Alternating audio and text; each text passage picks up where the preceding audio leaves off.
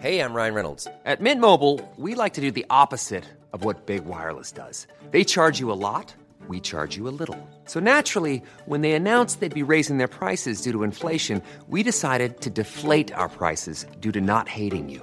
That's right. We're cutting the price of Mint Unlimited from $30 a month to just $15 a month. Give it a try at mintmobile.com slash switch. $45 upfront for three months plus taxes and fees. Promo rate for new customers for limited time. Unlimited more than 40 gigabytes per month. Slows. Full terms at mintmobile.com.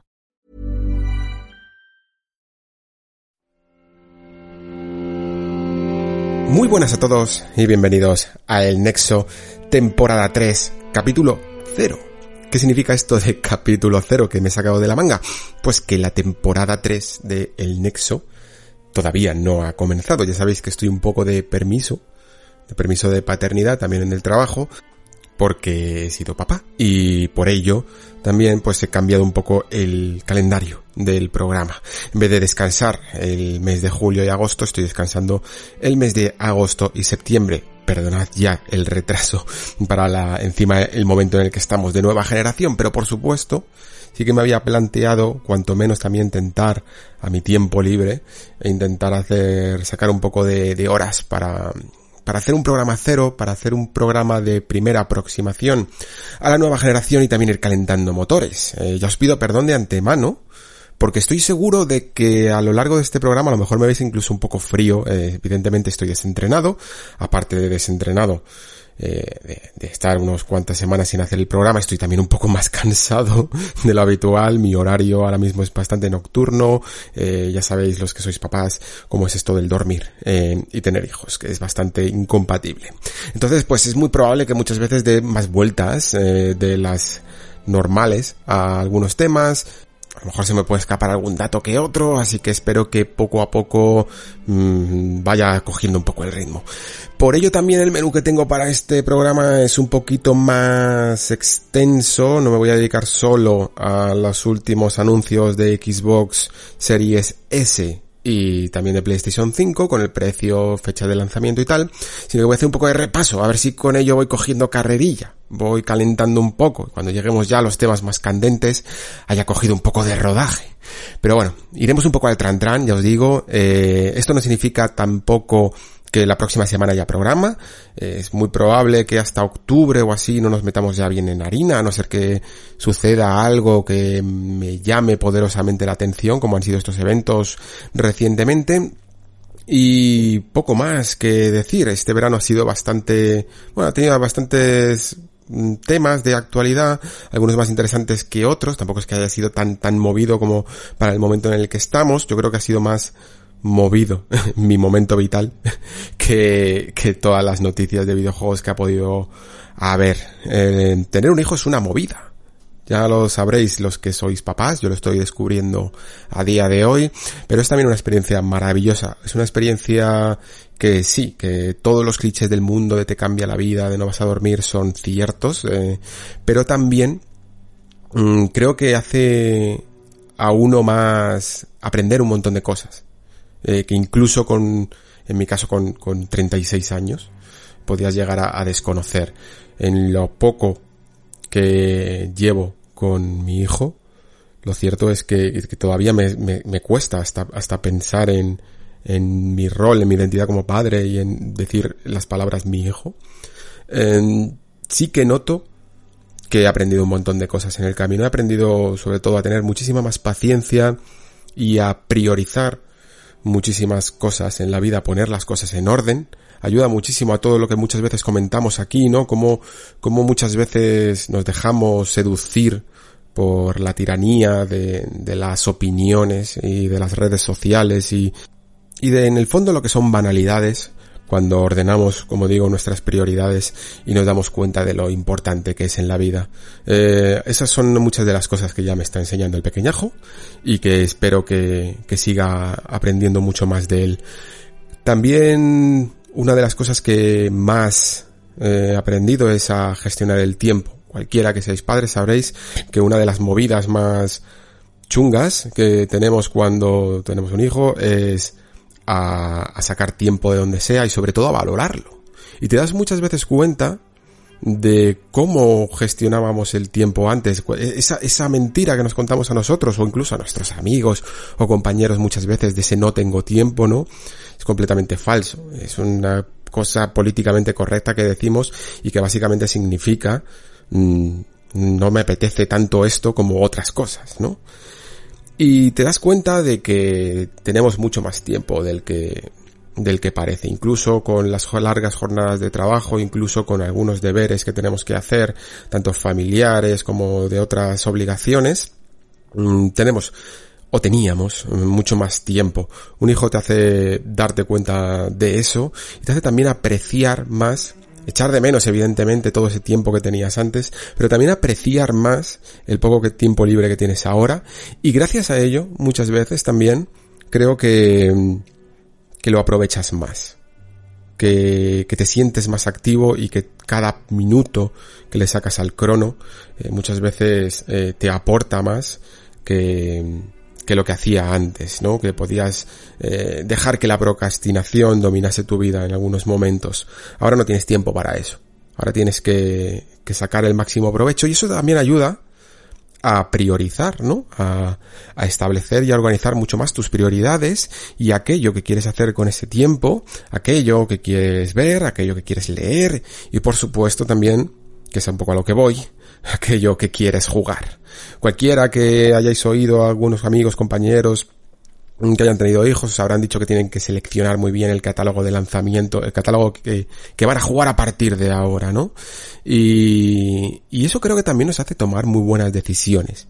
Creo que vivimos en una época en la que tenemos exceso, evidentemente, de entretenimiento, exceso de oferta de entretenimiento, quiero decir, sobre todo, aunque exceso de entretenimiento creo que también, y tampoco necesitamos tanto, ¿no?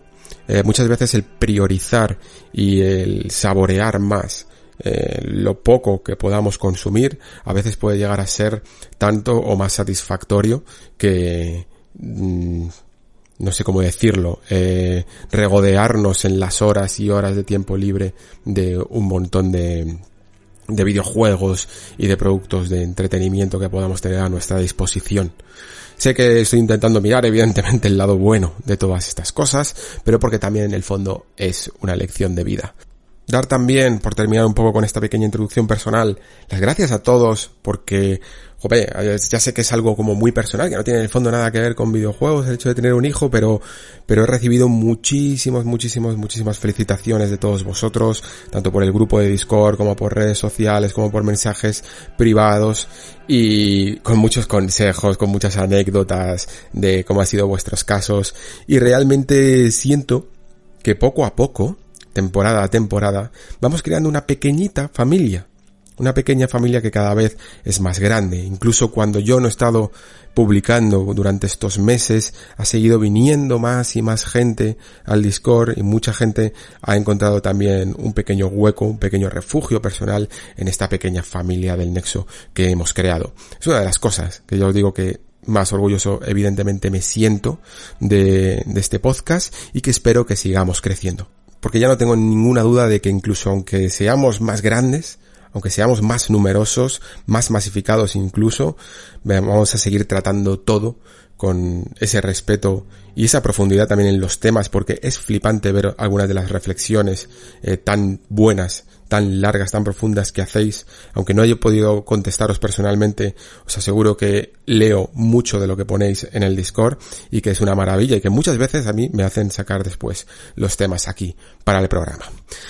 Eh, ahora sí, comenzamos con este capítulo cero. Recordar que la temporada 3 del Nexo es completamente exclusiva y que no es retrocompatible con ninguna de las otras temporadas anteriores. Así que tenéis que disfrutarla íntegramente, tenéis que consumirla íntegramente todos y cada uno de sus capítulos, pero eso sí, los capítulos de las temporadas anteriores sí son retrocompatibles. Nada más que decir, vamos a comenzar con los contenidos del programa.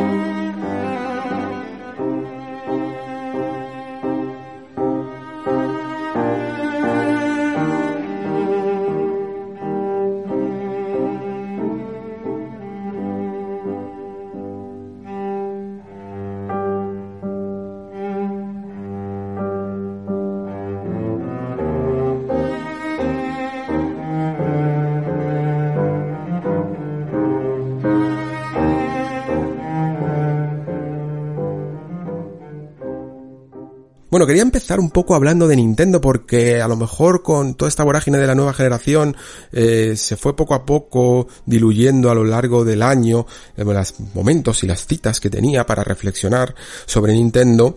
Y la verdad es que en algunos momentos ha sido también por un cierto vacío en cuanto a quizá, eh, y digo quizá, la experiencia que he tenido yo con la marca este año. Porque creo que no se puede negar, evidentemente, yo no puedo decir que Nintendo haya tenido un mal año, si con, con mal año hablamos a lo mejor de incluso éxitos económicos, de sus propios videojuegos, de ventas, ni cosas así. Pero como jugador, bajo mis gustos, que yo creo que si ya estáis escuchando este programa ya los conocéis un poco, lo cierto es que he tenido muy abandonado a Nintendo este año y no por gusto, sino porque no me he sentido del todo atraído por sus juegos este año. Creo que el último juego de Nintendo al que le dediqué realmente horas eh, fue Luigi's Mansion y eso fue a lo largo de 2000, al final de 2019 y desde entonces eh, por mi máquina no han pasado más que algunos ports, algunos juegos independientes y alguna pequeña cosilla que se me haya podido quedar de otro año,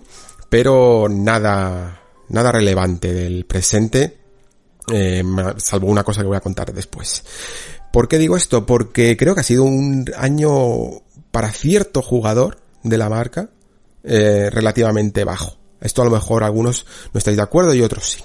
Eh, lo digo porque evidentemente no se le puede llamar un año bajo cuando tienes un exitazo como ha podido llegar a ser Animal Crossing, pero Animal Crossing creo que es un juego muy específico para un público muy específico y del que probablemente algunos de nosotros no nos sintamos atraídos por él. Y si ese digamos que es el juego más llamativo o más grande que ha podido llegar a tener este año, pues el resultado por lo menos para mí no es del todo satisfactorio porque los siguientes juegos han sido eh, una versión más, ¿no? Aunque sea medio remake de ese Xenoblade Chronicles eh, Definitive Edition, del cual yo ya había jugado y tampoco tenía muchas ganas de volverme a jugar a, de nuevo o al mismo JRPG durante muchas, muchas horas. No lo hice ya, por ejemplo, con Persona 5 Royal, que que con todo el contenido que pudiera llegar a tener nuevo, aunque no fuera un remake, eh, me llamaba un poco más la curiosidad, pero siguen siendo 100 horas, pues tampoco lo voy a hacer con este. Ahora mismo, como igual que he dicho antes, tengo que tener mucho más cuidado de en qué me meto, ¿no? En qué guerras me meto. Eh, luego también Paper Mario es otra de esas sagas que a mí personalmente nunca he terminado de entrar y por lo tanto tampoco he podido disfrutarlo. Y luego parece que el año eh, yo tenía a lo mejor incluso la confianza de que hubiera un verdadero pepinazo para finales de año.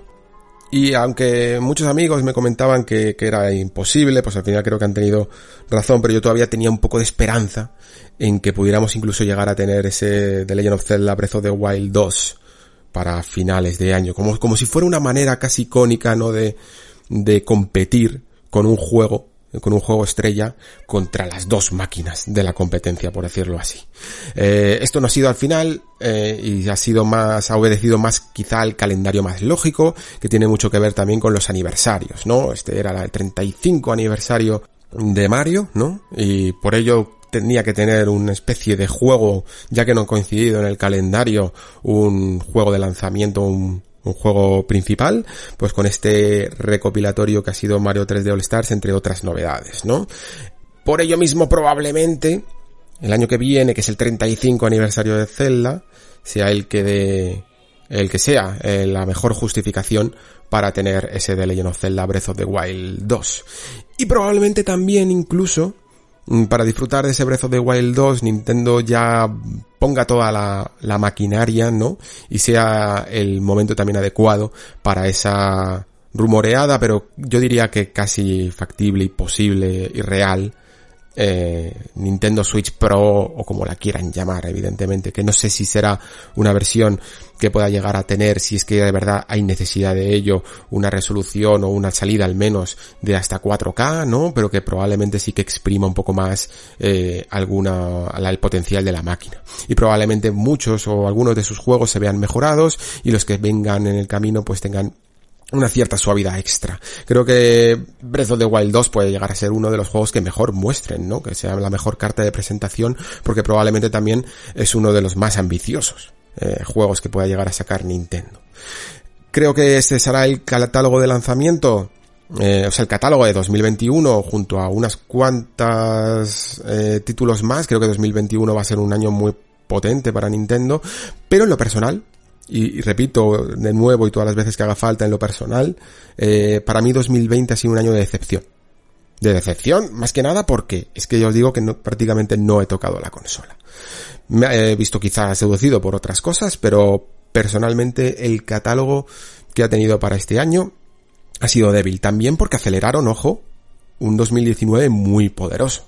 O sea, antes he mencionado Luigi's Mansion y casi a veces parece eh, un, una nota a pie de página de todo lo que fue 2019 para Nintendo, con lanzamientos también grandes, enormes, gigantes, como ese Pokémon Espada y Escudo, Super Mario Maker 2, The Legend of Zelda Link's Awakening, el remake, cosas como Ring Fit, Adventure, eh, Fire Emblem Three Houses, que también lo tuvimos por aquí, Astral Chain, que también lo tuvimos por aquí, eh, sacaron esa versión también deluxe de New Super Mario Bros. U, eh, Yoshi, Crafted World, eh, y luego, bueno, pues cosas menores, ¿no? A lo mejor, como Cadence of Hyrule, ese Tetris 99 también, mm, Marvel Ultimate Alliance 3, cosillas así, ¿no? Eh, que fueron rellenando poco a poco ese catálogo de 2019 y creo que ese 2019 de hecho fue uno de los mejores años de la compañía. Muchas veces quizá pues Nintendo funciona así, ¿no? Mm, un año te tira la casa por la ventana prácticamente y otro año pues estás viviendo un poco de esas reservas. Si es que no has podido jugar todo de lanzamiento, que también creo que puede llegar a ser lógico, ¿no? Todos los jugadores pueden ser a lo mejor tan entusiastas como yo, de que tuvo también la suerte y el tiempo que, que me habría gustado ver que hubiera ocurrido a partir de ahora, de haber podido jugar a todos esos juegos que acabo de mencionar, o a casi todos, no los he jugado a todos, pero a casi todos, eh, de 2019, ¿no? Entonces, 2021 mm, creo que sí que se presenta y ya se ha visto incluso en ese pequeño Nintendo Direct Mini, algunas apuestas también como nuevos Monster Hunters, creo que se presenta también como un año potente, un año en que se van a ver cosillas y sobre todo encabezado por ese Breath of the Wild 2 que yo diría que sí o sí va a salir. ¿Qué va a salir entonces para suplir esa falta de catálogo. Y bueno, ojo, que todavía no hemos mencionado todavía aquí, eh, el tiempo que de retraso que lleva ya el tiempo de descuento de ese Bayonetta 3 y Metroid, eh, todo lo que pueden estar preparando con Metroid, porque Metroid 4 creo que todavía se va a retrasar, vamos, yo creo que Metroid 4 va a llegar a ser por todos los baches que ha tenido en el camino, creo que va a ser uno de los juegos de final de catálogo, eh, de cuando, de los últimos coletazos de Nintendo Switch. Y probablemente quizá pues llegamos a ver una conversión de, de, del Metroid Prime Trilogy, ¿no? De lo que vimos en su momento en, en, en Wii, que fue donde salió el, la trilogía, ¿no? Y que por cierto yo recomiendo porque dentro de lo poco que me pudo llegar a gustar a lo mejor el mando con sensor de movimiento de Wii, el, el Wiimote, justo Metroid Prime Trilogy creo que es uno de los mejores juegos que se puede jugar con ese mando. Así que veremos un poco también eh, qué tal nos ajustamos, aunque evidentemente ya salió en GameCube así, qué tal nos ajustamos al control tradicional, porque de verdad que es una gozada eh, la versión que hicieron con en Wii, convirtiendo el primero y el segundo juego, porque el tercero sí que fue nativo de Wii, a, a este mando, a este control. Quería hablar también, evidentemente, de este Mario 3D All Star. Me voy a centrar solo en eso. Ya sé que han sacado algunas cuantas cosas, como una pequeña Game Watch, aunque no sé si llamarlo Game Watch, porque Game Watch siempre lo he asociado con una consola, con esas características y esa forma que tenían eh, esas maquinitas, de las cuales tengo 5 o 6. Eh, ¿no? Que no dejaba, no, no, era del todo una imagen en movimiento, ¿no?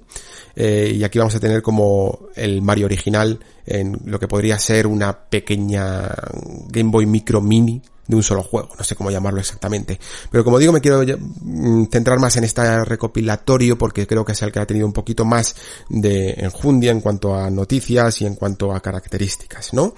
Se ha caracterizado también en los últimos días después de su anuncio, quizá por dos cosas. La primera, evidentemente, el precio, y creo que es la más sangrante, la más dañina de todas. Y luego también por ese concepto de que hayan sido mm, lo que se le llama vulgarmente, y no me gusta tampoco usar esta palabra, ROMs.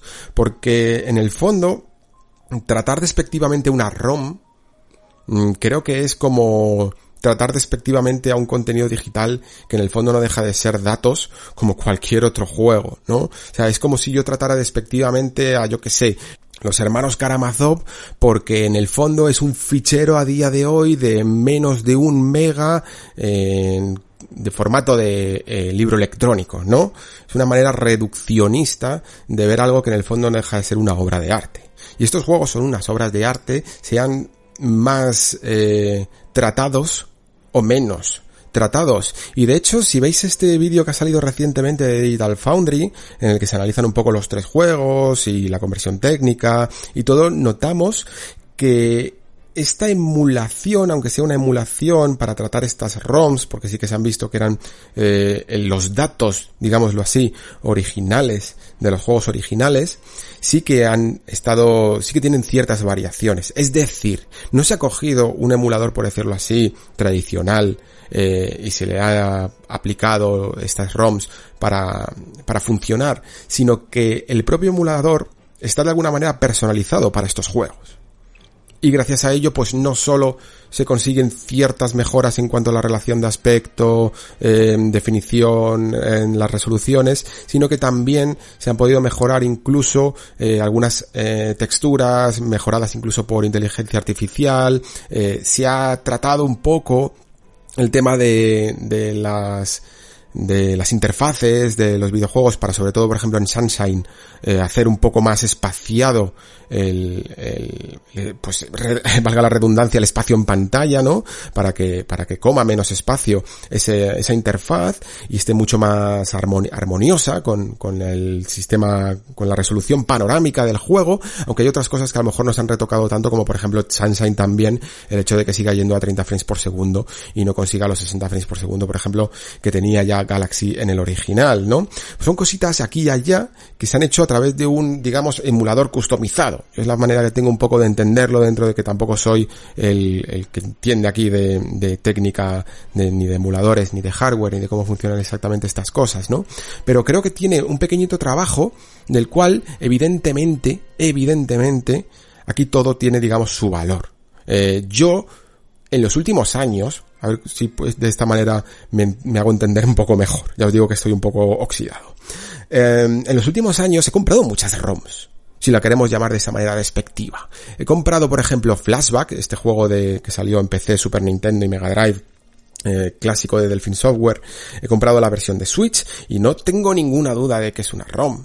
Eh, he comprado las colecciones de Mega Man 0 y de Mega Man X también en Switch y no tengo duda de que, de que están basadas en las ROMs eh, clásicas y que no tienen ningún tipo de port como muy tratado, ¿no? Porque son en el fondo también juegos en 2D. Estos son juegos en 3D y sí, se le pueden hacer algunos cuantos cambios más. Eh, pero realmente eh, estos juegos, si quisieran tratar de hacerles un trato muchísimo, muchísimo más específico, tendrían que irse casi más a la categoría de remakes, ¿no? Porque a través de una especie de remasterización o de por, como lo quieras llamar, conseguirías casi, casi las mismas, las mismas mejoras, ¿no? Que en el fondo no deja de ser una subida de la resolución, un perfilado mejor de las bordes y alguna cuanta mejoras en las texturas, como lo que he comentado antes de la inteligencia artificial. El problema no es el trato en sí, de las ROMs o de si son ROMs originales o no. El problema es el precio. El problema es que cuesta 60 euros por juegos que ya tienen su tiempo y que probablemente eh, si pudiera... Eh, digamos que haciendo el traslado a lo que solían costar, eh, a lo que cuestan a día de hoy juegos de esa época, no saldría. Es decir, siempre tenemos el mismo problema, el sobreprecio, digámoslo así, de los juegos de Nintendo. creo que la cuenta de la vieja que ha hecho Nintendo en este caso, pues es la de siempre, ¿no? Como si los juegos estuvieran por separado en su consola virtual, el Super Mario 64 costaría 10 euros, mm, eh, Super Mario Sunshine costaría 20 y Super Mario Galaxy costaría 30. Y así, pues te sale ese precio de 60 euros. Esperemos, ahora que lo pienso, y, y como anticipación al final del programa, que, que Nintendo no, no vea lo que están haciendo ahora estas compañías subiendo los precios a los 80 euros, el estándar de 80 euros, porque el día de mañana se le puede ocurrir la fabulosa idea de ponernos estos recopilatorios a 60 euros. Y luego también, evidentemente, el hecho de que se queden fuera, sobre todo dentro de lo que es una colección de juegos de Mario en 3D, pues sobre todo que se quede fuera eh, ese ese Mario Galaxy 2, ¿no? Eso también pica un poco, porque me, me seguiría pareciendo caro, pero incluso si estuviera dentro de ese recopilatorio de Mario Galaxy 2, mmm, creo que, que podría llegar incluso a estar no justificado, pero al menos un poco más equilibrado, ¿no? ¿Por qué no hacen estas, por qué hacen estas cosas? es lo que siempre nos preguntamos con Nintendo. Y, y yo voy a dar un montón de explicaciones eh, alternativas a la que la realidad, a la que es la realidad, y la realidad es que pueden. Porque lo compramos. Yo este lo he comprado, quizá por una razón más personal, que es que no tengo físicamente eh, Super Mario 64, ¿no? Y no tengo físicamente Super Mario Sunshine. Y entonces pues me apetecía, era como una ocasión buena, como otra cualquiera, para verla, para tenerlo. Si los tuviera físicos, os aseguro que no lo hubiera comprado, me hubiera dado igual, absolutamente. Aunque me pica muchísimo ese Mario Galaxy, pero ahora os explicaría por qué no lo he comprado. Eh, hay una cosa, que una otra polémica que nació a raíz de este recopilatorio, que es que el juego encima va a ser bastante limitado, ¿no? Las unidades físicas van a ser muy limitadas, van a tener una tirada corta y, y la verdadera polémica viene porque también parece que caduca, también parece que se agotan las cosas digitales que no se agotan, que no se pueden agotar por su carácter digital y Nintendo las fuerza a agotarse, ¿no? Les pone una fecha de caducidad. Yo tengo mi teoría de por qué funcionan estas cosas, pero evidentemente no deja de ser más que una teoría y una opinión personal. Tomároslo como ello, como eso, y, y no como nada más. Eh, no quiero venir aquí a dar revelaciones, ni soy catedrático de Nintendo, ni nada de eso, evidentemente. Eh, yo creo, dentro de lo que me puede dar el sentido común, la capacidad de, de razonar sobre por qué creo que Nintendo ha puesto fecha de caducidad a sus dos plataformas, eh, la, tanto la física como la digital. En cuanto a la física, creo que obedece pues a esa eh, a esa estrategia que le funciona también a Nintendo de limitar stocks sencillamente.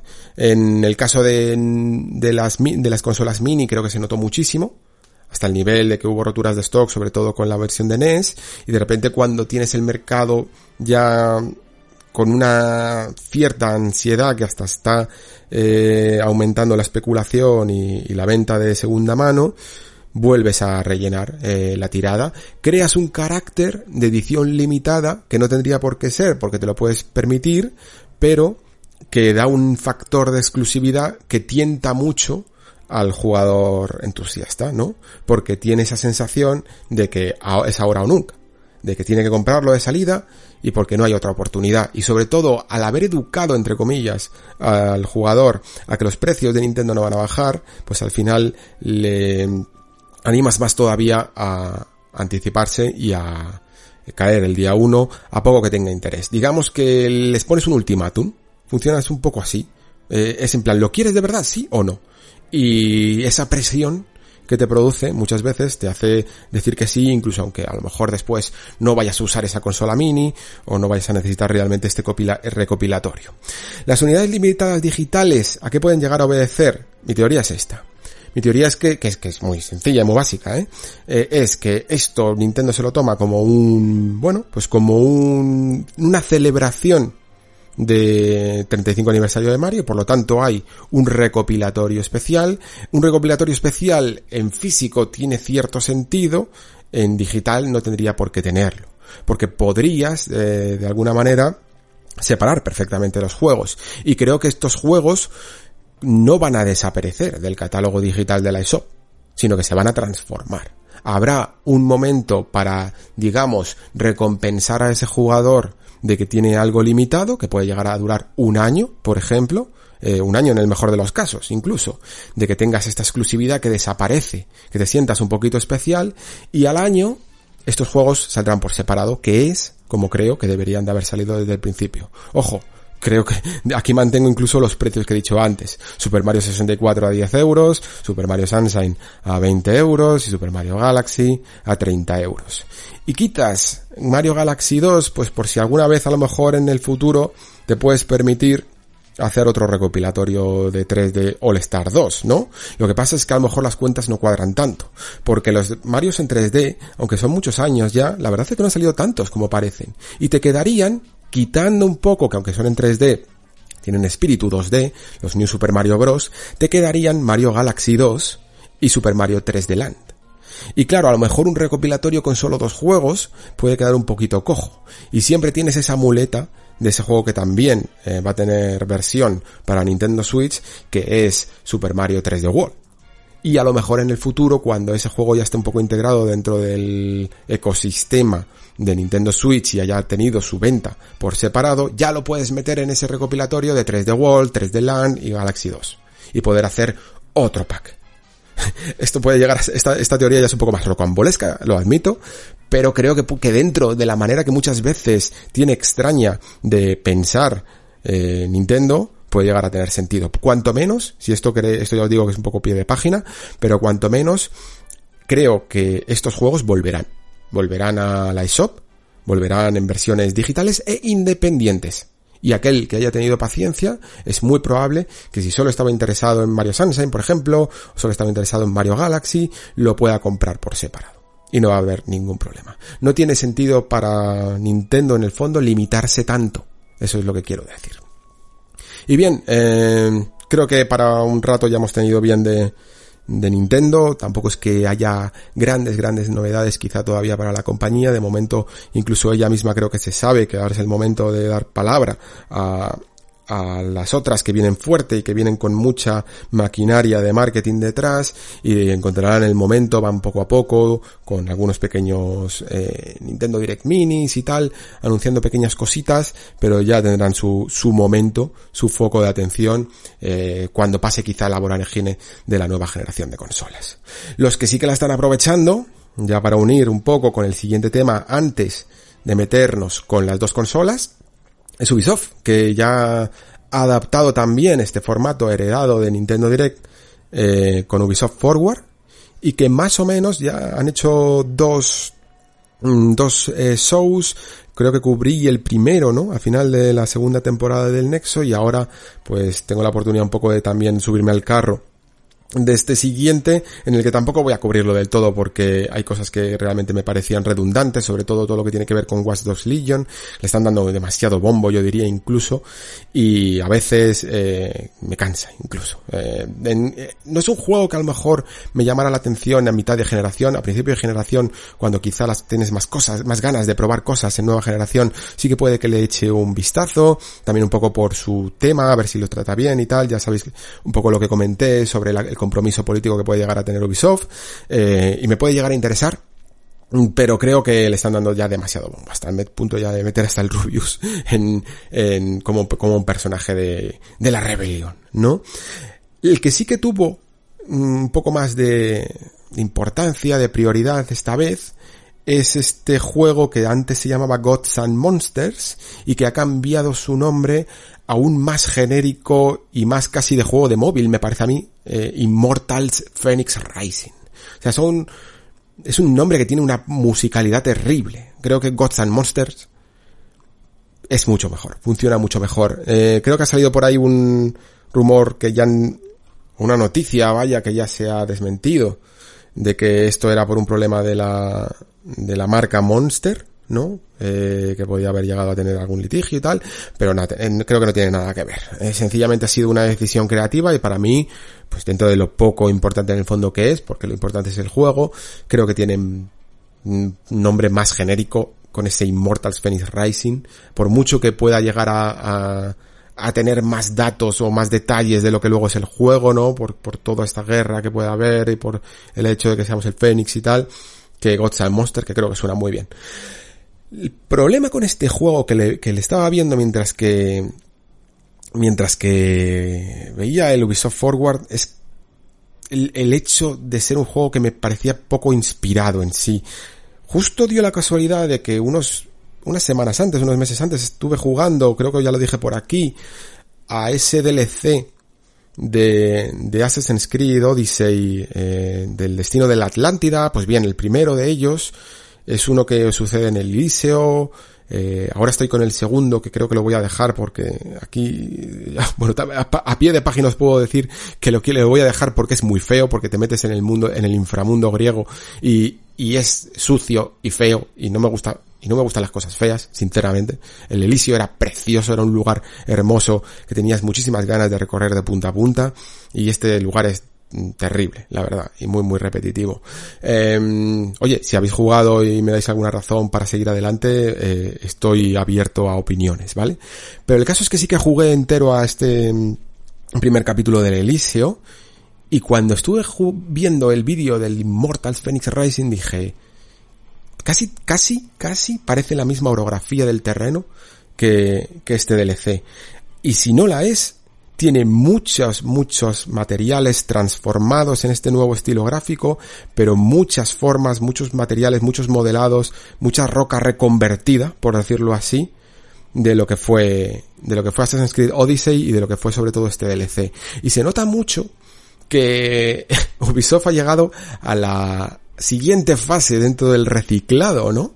Que si bien antes ya reciclaba ciertas mecánicas, ¿no? Ya sabíamos como las atalayas, los drones reconvertidos en aguiluchos, eh, cosillas así, pues aquí en Immortals Phoenix Rising se le ven también muchísimas cosas de Assassin's Creed, ya no solo en, en cuanto digo, en lo que, en lo que digo de gráficos, sino también incluso en mecánicas, ¿no? Pero luego también aparte de sus propios juegos, de, reciclar o de inspirarse en sus propios juegos, también tiene evidentemente una cierta inspiración, yo creo que la chispa real de todo esto evidentemente es Zelda Breath of the Wild. Esto ya lo hemos hablado y creo que el gameplay puro nos ha venido a confirmar.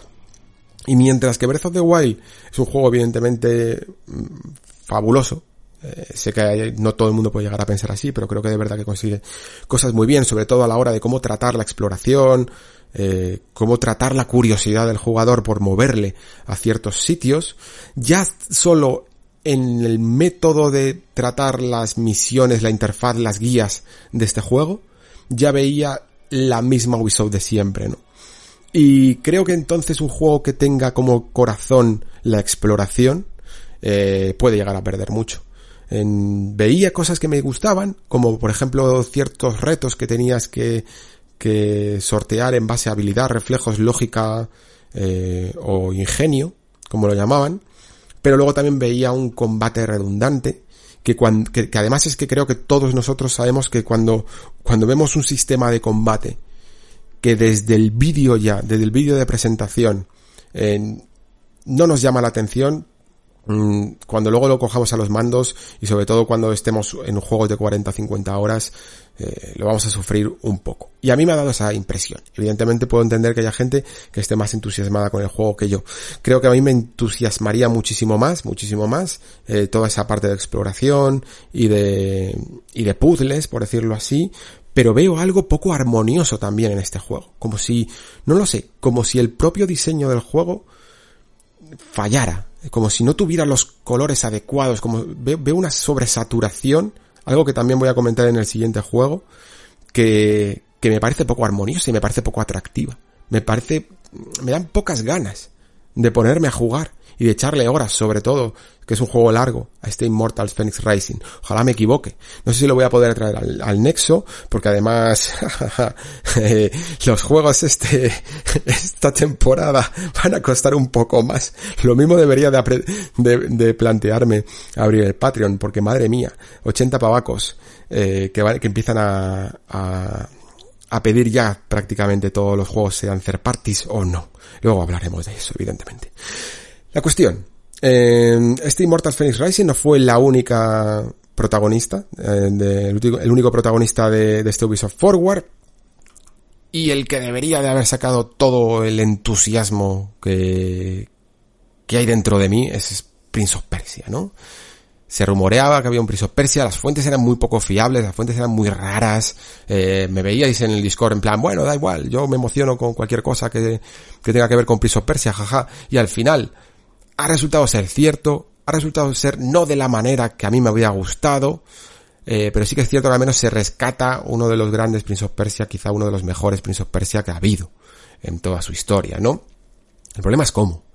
Eh, este remake de Prince of Persia Las Arenas del Tiempo, ese juego que salió en la generación PlayStation 2, Xbox, GameCube, salió para las tres y, y, salió también, no sé si, no sé si a la vez para PC o después, pero, pero vamos, salió para todas, eh, dejó un súper buen sabor de boca, eh, fue un gran planteamiento de cómo poder seguir haciendo plataformas, eh, cómo seguir avanzando esas ideas de Jordan Mechner de manipulación del tiempo que tanto le habían gustado y sobre todo pues estableció muchos de los valores y de las filosofías de lo que es la Ubisoft actual, de cómo entender incluso las plataformas. O sea, es un juego que dentro de la compañía deberían de atesorar mucho más, yo creo, de lo que están haciendo con este remake. Eh, claro, ¿Qué entendemos cada uno por lo que debería ser un remake o, por, lo, por, lo, que es importante dentro de un remake? Pues es evidentemente subjetivo. Pero quizá por el agravio comparativo, ¿no? Por el hecho de ver un pedazo de remakes que, que, estamos viendo últimamente y ya no solo nos tenemos que ir a ese ejemplo de Sao de Colossus o del más reciente Demon Souls, del que también hablaremos después, sino a lo bien que lo está haciendo Activision, por ejemplo, con sus remakes, que es que los clavan es increíble lo bien que lo hacen, ¿no? Como, como, porque hacer un remake a día de hoy me parece, no solo me parece mejorar gráficos, no me, parece solo coger mejores modelados y mejores iluminaciones, sino me parece capturar la dirección artística de un juego obsoleto, por decirlo así, gráficamente, ¿no? Sobre todo cuando tienes, eh, porque en Prince of Persia, digamos que en PlayStation 2, por ejemplo, eh, ya estábamos viendo unos diseños eh, un poco cartoon, pero que tenían un espíritu mucho más eh, definido. Que, por ejemplo, lo que podía haber sido Spyro en PlayStation 1, que era un juego mucho más parco, ¿no? Y sin embargo, con Spyro ya sé que evidentemente se han podido apoyar en muchos concept arts que han ido saliendo a lo largo de todo el tiempo, pero creo que han capturado perfectísimamente el espíritu de Spyro ya no solo en sus mecánicas, sino en, en lo que la imagen que podríamos llegar a tener a nosotros en la cabeza de cómo se veía ese juego, ¿no?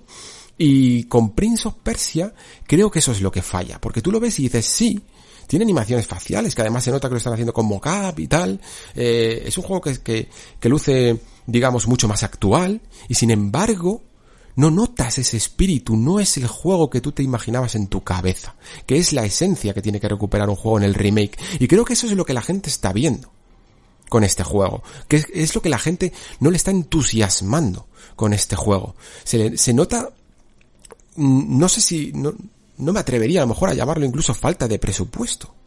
Pero, pero que los artistas no están capturando la esencia, por lo menos, yo lo creo así, de lo que fue ese juego.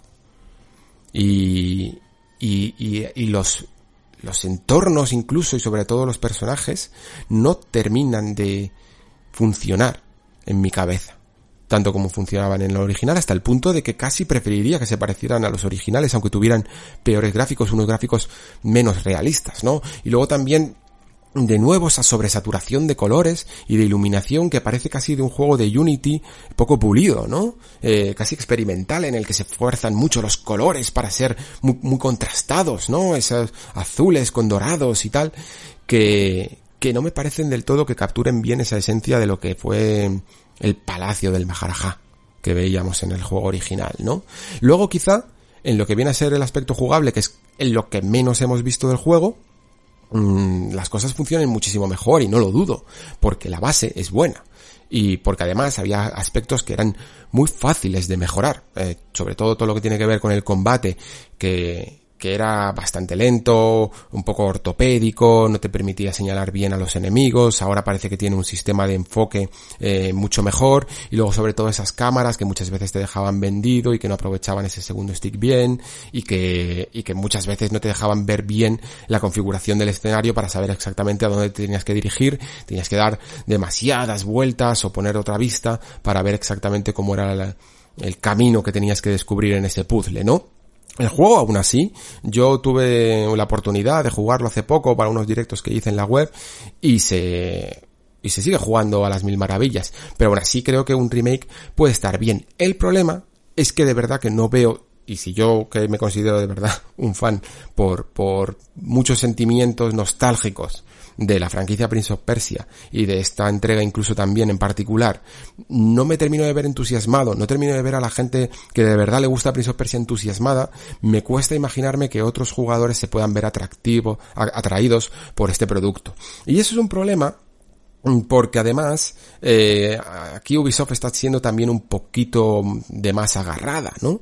Porque mientras que Activision eh, y no tendría quizá por qué. Eh, está haciendo recopilatorios de remakes muy, muy trabajados, ya no solo en lo gráficamente, sino que además te meten los tres juegos eh, en uno, por ejemplo, como ha sido en este Spyro, Spyro Dragon y, y, Crash Bandicoot, ¿no? O Tony Hawk's 1 y 2, pues aquí eh, estamos teniendo solo, solo el remake del primer videojuego. No tenemos toda la trilogía de las arenas. ¿Eso qué significa? Pues que hace el producto evidentemente mucho menos atractivo que si tuvieras la trilogía completa, ¿no? Trilogía completa que además puedes conseguir en versión para PlayStation 3, por ejemplo, o en PC también por 4 duros. Digo PlayStation 3 porque es la que tengo yo y no recuerdo que en su momento la viera para, para 360. Y además es que fue una versión muy rara porque eh, le tocó la época esta del 3D estereoscópico, que por cierto yo lo probé con unas gafas 3D y es una locura, la verdad. A día de hoy es una buena rareza.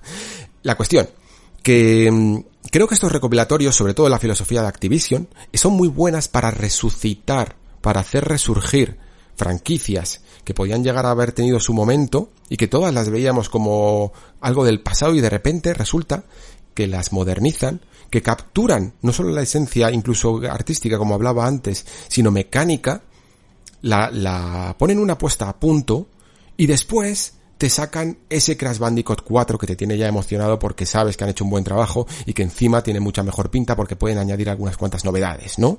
Ya no tienen por qué ceñirse tanto al respeto de la obra original y pueden hacer diseños nuevos en los niveles y cosas interesantes. No dudo de que esto puede suceder también con Spyro de Dragon en el caso de que haya funcionado bien, no dudo de que como ha funcionado increíblemente bien Tony Hawk 1 y 2 vayamos a ver un Tony Hawk 6 o como lo quieran llamar, eh, basado en los principios y en las mecánicas y en la filosofía y en el estilo artístico de, de este remake y creo que lo mismo o por lo menos esa podría llegar a ser, a ser la intención de Ubisoft, ¿no? Ir paso a paso, sacar primero ese remake y si funciona sacar una nueva entrega y mucho me temo que no va a funcionar porque no parece atractiva, porque solo eh, contiene uno de los tres juegos de la trilogía de las arenas y eso puede hacer que no lleguemos nunca a, tener realmente otro Prince of Persia porque se da, se da esta oportunidad, ¿no? Se tantea un poco el mercado y por H o por B, sea culpa suya o poco atractivo por nuestra, eh, que nos parezca poco atractivo por nuestra parte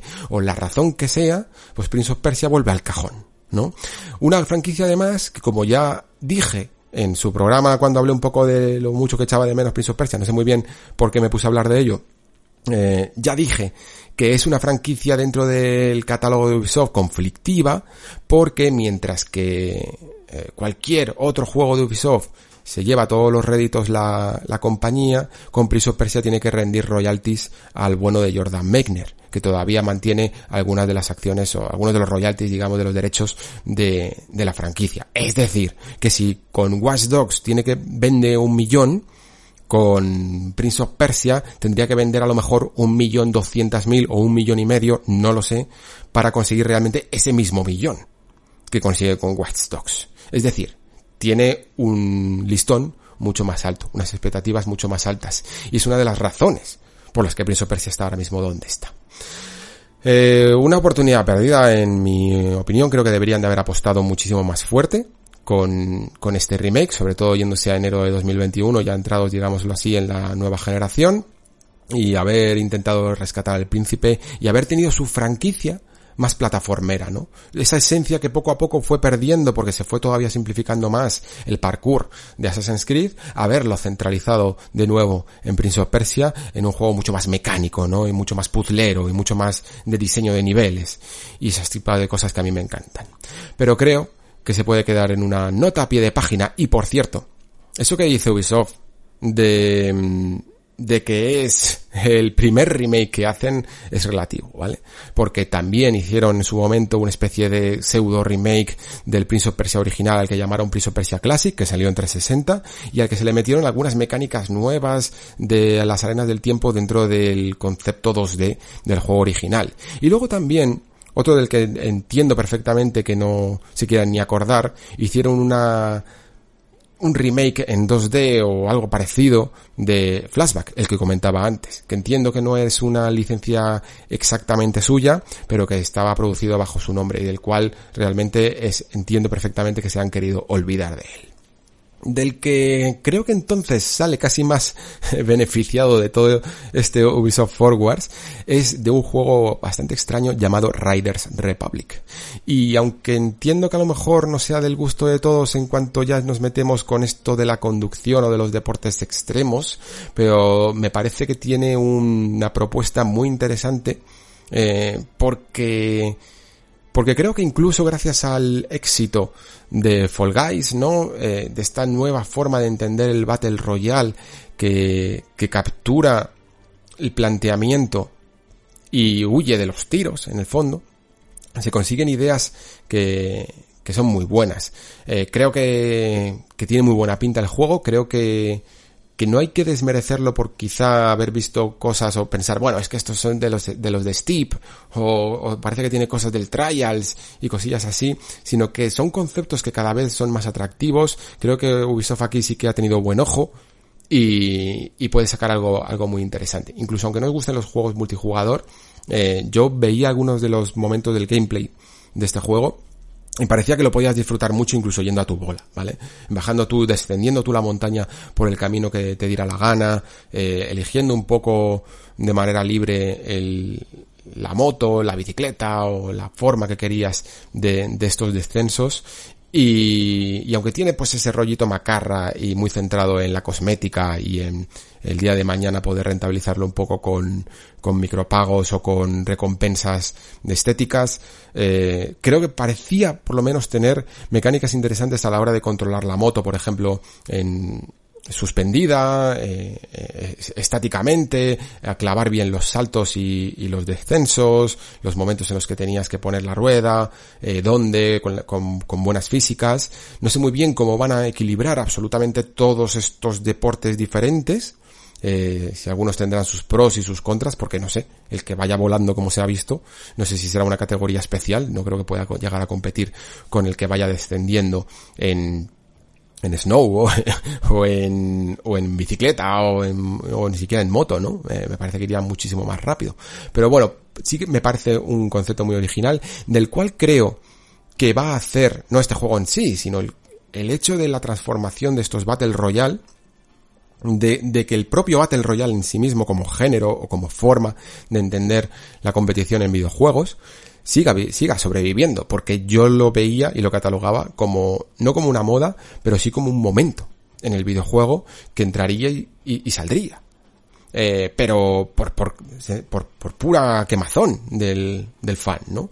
Pero creo que se están adaptando mmm, formas tradicionales de llamas que, que trascienden incluso al videojuego, porque fijaos qué tontería. O sea, Fall Guys no deja de ser, lo, decimos todos un poco de coña, ¿no? El humor amarillo. Una idea que nació, por decirlo así, en los 80 o en los 90, no sé exactamente cuándo. Eh, que, que se inspira y se traduce en formato de videojuego. O ese juego que ahora está tan de moda, ¿no? Ese Among Us. Que no deja de ser también un concepto de, de los juegos de cartas de, del policía y el ladrón que, que o, o, otro que no sé exactamente cómo se llamaba, me vais a perdonar, en mi, en mi pueblo se jugaba el policía y el ladrón, que, que llevan toda la vida con nosotros, ¿no? Y de repente ahora mismo son sensaciones y ganan millones. Y, y, bueno, este Among Us no es Battle Royale, pero lo que quiero decir es que hay conceptos ahí que pueden ser muy sencillos, que pueden traducirse y sobre todo que incluso se pueden hacer sin tener que mmm, crear todo un ecosistema de, de, juego de disparos y de enfrentarte los unos a los otros de esa manera, sino que se pueden conseguir nuevas mecánicas y nuevos, y nuevos objetivos que hagan que, que más gente de más gustos distintos se acerquen al multijugador. No me cabe duda de que el fenómeno de Among Us o el fenómeno de Fall Guys viene también por el, el hecho de atraer a gente que no tiene por qué ser completamente experta en el arte y en los reflejos de apuntar y disparar sino que lo que quieren es divertirse, que quieren jugar a juegos con amigos, pero que quieren divertirse y yo que sé, a lo mejor tener incluso alguna vez una oportunidad, aunque sea pequeña, de ganar, aunque sea gracias a la suerte. Simplemente. O a su ingenio. O algo así. Me gusta que se vayan metiendo nuevos valores dentro de lo que es el, tanto el Battle Royale como el multijugador cada vez más. Porque me siento más identificado. ¿Por qué no decirlo? Ahora sí, cerramos un poco con esta introducción. He calentado un poco, tanto que me duele hasta la garganta ya. Estoy desentrenado, evidentemente, y forzo más la voz de lo que debería. Y ahora sí, vamos con, con un poco de Next Gen, ¿no? Vamos con ese anuncio, fechas y precios de Xbox Series X y S y PlayStation 5.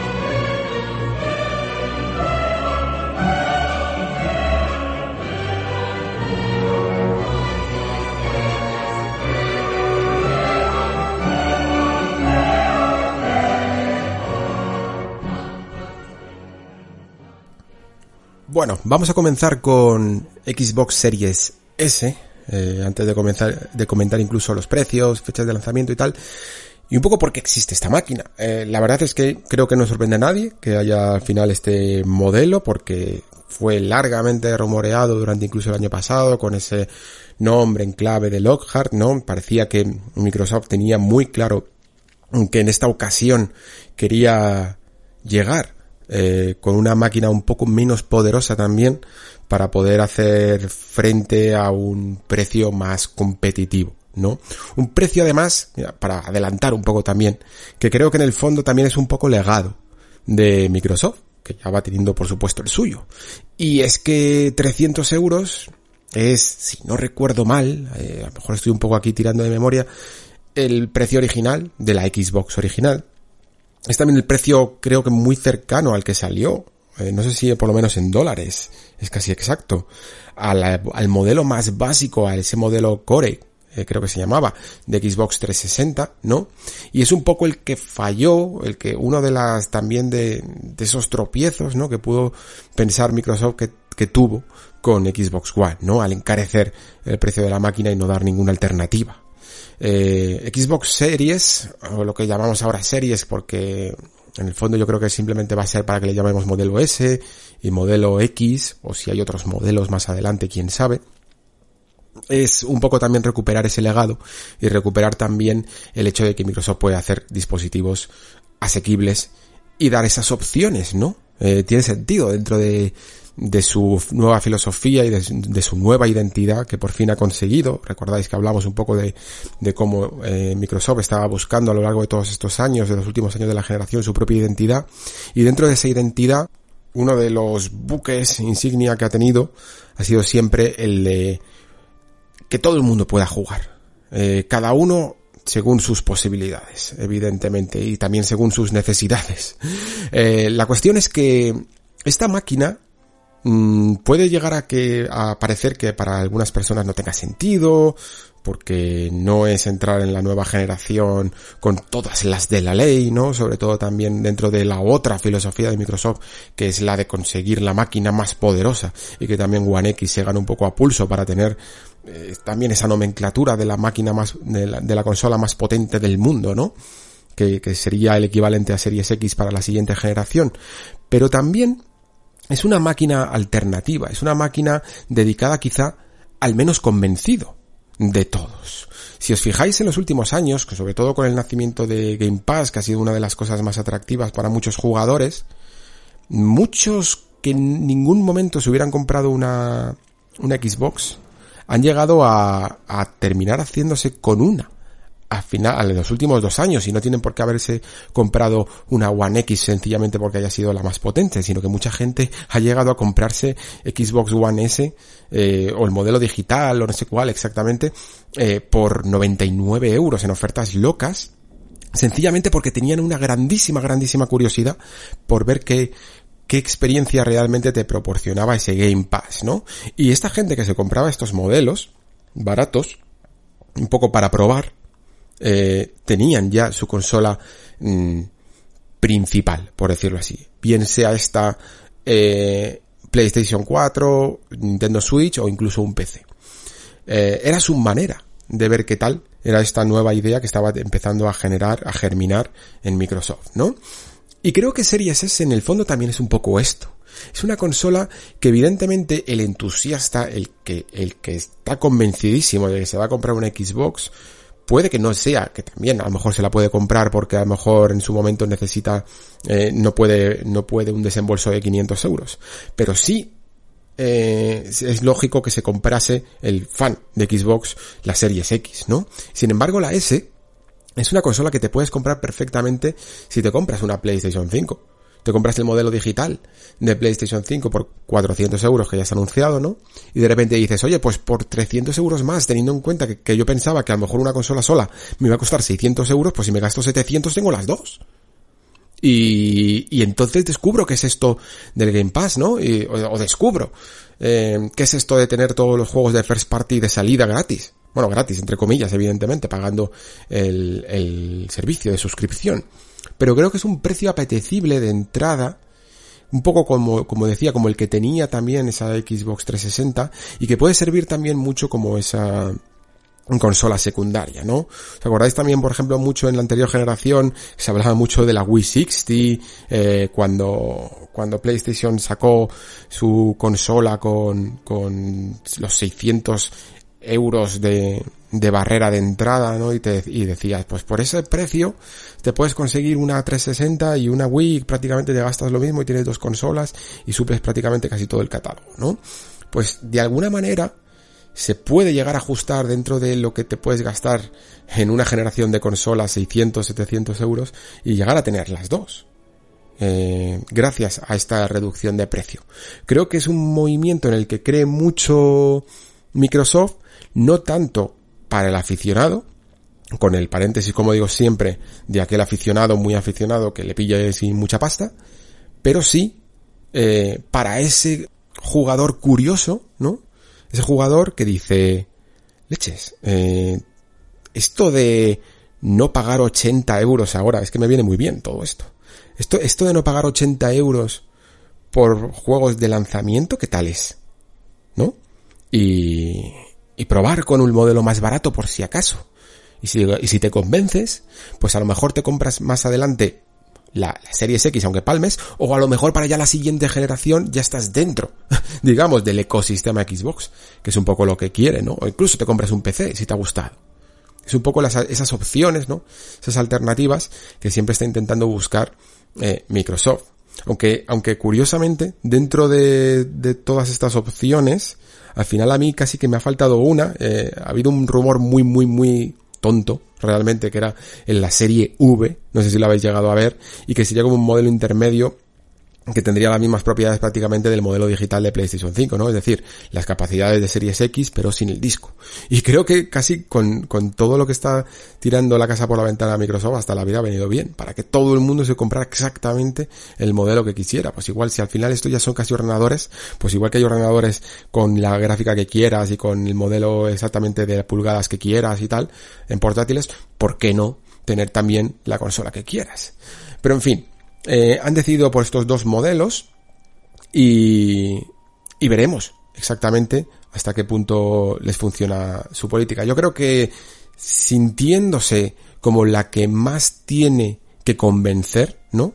Al jugador, la que durante esta generación ha ido cambiando un poco las políticas y en ventas no ha sido la mejor, se siente como la que tiene que convencer y ha tenido la necesidad de tener la opción más barata, ¿no? Ese precio de lo que antes estábamos acostumbrados a que costara una consola con el aspecto eh, igual de pequeño, igual de atractivo, por decirlo así, os guste después ya el diseño o no, eh, de lo que debe ser una consola, ¿no? Esas propiedades de lo que era tener una máquina pequeñita de jugar, eh, es un poco lo que yo creo que ha rescatado.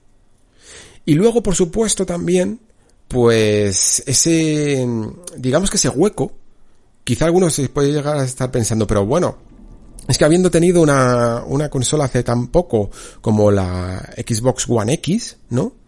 Espero que estéis siguiendo, porque todos estos nombres de Xbox son un poco complicados y alguna vez incluso me puedo llegar a equivocar. Pero teniendo una consola tan cercana en el tiempo como ha sido One X, con, con una cierta potencia que incluso parece que va a poder llegar a sostener el catálogo inicial de, de algunos videojuegos de nueva generación, ¿para qué leches sacar una edición como la serie S, ¿no? Y creo que la respuesta viene por el hecho y la necesidad evidente de igualar especificaciones técnicas, ¿no? Igualar al máximo las arquitecturas para no traer del todo de cabeza a los desarrolladores que al final son los que van a tener que crear SKUs y, y, y versiones para cada una de las familias y de las consolas que van a salir de nueva generación, ¿no? Para dar menos problemas, en el fondo, de los que daría One X. One X es un animal diferente, una bestia, pero muy, muy, muy compleja y muy diferente, que, que tuvo que suplir incluso a, base de fuerza bruta, por eso lo de los 6 teraflops y tal, eh, la, la carencia, en el fondo, de una CPU que tenía que tirar a ser antigua para igualar también las especificaciones de la familia de One. ¿No? Pues aquí se está haciendo igual. Igualar las especificaciones en cuanto a CPU para que las máquinas se, entiendan del todo al, al máximo, se, se, lean entre sí de lo que sería Series S y Series X. Y luego ahí tenemos, eh, digamos, la, las grandes diferencias, o ya veremos grandes entre comillas, eh, que hay entre Series S y Series X y cómo pueden llegar a afectar, ¿no? a los videojuegos en base a, a, lo que pueda dar de sí, sobre todo Series S, que es el modelo económico y el modelo que tiene menores especificaciones. Las especificaciones sobre todo porque en CPU creo que son nimias, me parece que es una diferencia de gigahercios muy, muy pequeña y que funciona bien también en, y que más o menos tiene las mismas especificaciones tanto como para un núcleo solo como para multihilo, pero que creo que eh, sobre todo se basan en la GPU, evidentemente, y en la memoria RAM. La memoria RAM sobre todo parece que es lo que está dando un poco de quebraderos de cabeza a algunos desarrolladores que, es donde más creen que puede llegar a haber cuellos de botella y cosas así. La verdad es que ha habido muchas opiniones si os paráis a, explorar un poco el, el, el, propio ecosistema también que es Twitter, de desarrolladores y de ingenieros de, de, hardware y tal, de algunas diversas compañías, en las que cada uno pues daba un poco su opinión sobre cuánto cuello de botella o cuánto se podría eh, lastrar la el banda ancha de la memoria de, de, Series S al modelo de Series X. Y sí que algunos llegan a coincidir, evidentemente, en que la memoria puede llegar a ser un, un pequeño reto cuanto menos, algunos hablan de cuello de botella, hablan de que, bueno, que va a quebraderos de cabeza y creo que eso es lógico y normal. Creo que si tuviera que destacar quizá uno de los que más se han metido dentro de, a explicar realmente con ganas más que sencillamente con un tweet. Al final los tweets, incluso de la gente más pro, eh, tienden a, a ser demasiado reduccionistas. ¿No? de la realidad porque tienen poco espacio, eh, te da para poner dos frases y esas dos frases pueden llegar a tener millones y millones de asteriscos. Pero si queréis, si queréis leer letra pequeña y verdaderas expl explicaciones sobre ello, yo os recomendaría quizá más el hilo que ha hecho un desarrollador, un técnico llamado Gavin Stevens, que es de una compañía independiente llamada Team Blur Games, en el que yo creo que es el que más datos da eh, sobre las especificaciones exactas de Series S y el comportamiento de la máquina en base a lo que también se va a trabajar con Series X, en el que termina concluyendo, para que os haga evidentemente un resumen aquí, eh, que, que, sí que evidentemente eh, todo lo que sea una nueva máquina va a suponer un trabajo extra para el desarrollador, pero que no va a ser tan doloroso, no no va a suponer tantos dolores de cabeza como la gente puede llegar a pensar, ni tantos cuellos de botella como la gente puede llegar a pensar. ¿Por qué dice esto este desarrollador? Porque eh, la posibilidad de trabajar a una resolución de la mitad, lo que viene a ser QHD o 1440p, eh, yo le llamo le, le, mal llamaba muchas veces 2K, me vais a perdonar si alguna vez lo llegué a decir en su momento, eh, más bien es, le llamamos ahora 1440p que sería como la mitad de 4K, eh, y, este desarrollador, como digo, afirma que es muchísimo, muchísimo más elástico, por decirlo así, trabajar con esta resolución que conseguir los ansiados 4K y creo que lo estamos viendo incluso en, en las primeras muestras de rendimiento de la 3080 con algunos juegos como Red Dead Redemption 2 que ahora mismo están dando de rendimiento en esta, en esta GPU eh, 4K 60 Mm, difícil, difícil de conseguir muchas veces el 4K. Creo que a veces nos hemos llegado a acostumbrar a que esto va a ser como la normativa, ¿no? Y probablemente lo sea con los modelos más grandes de las consolas, pero digamos así que 1440p es una buena resolución, sobre todo eh, en mi grupo de amigos peceros que tenemos en un grupo de WhatsApp, inciden mucho en el que 1440p ya es una resolución bastante buena para la gente que, que juega en PC, por ejemplo, o con monitores cercanos a una distancia muy muy cercana, eh, a una distancia de visión. Y que evidentemente lo que explica también este desarrollador es que con 1440p no solo tienes una holgura eh, en la que necesitas menos potencia, sino que además todos los assets, todos los materiales, todas las texturas, por ejemplo, necesitan menos resolución que tienes que cargar en la memoria, ¿no?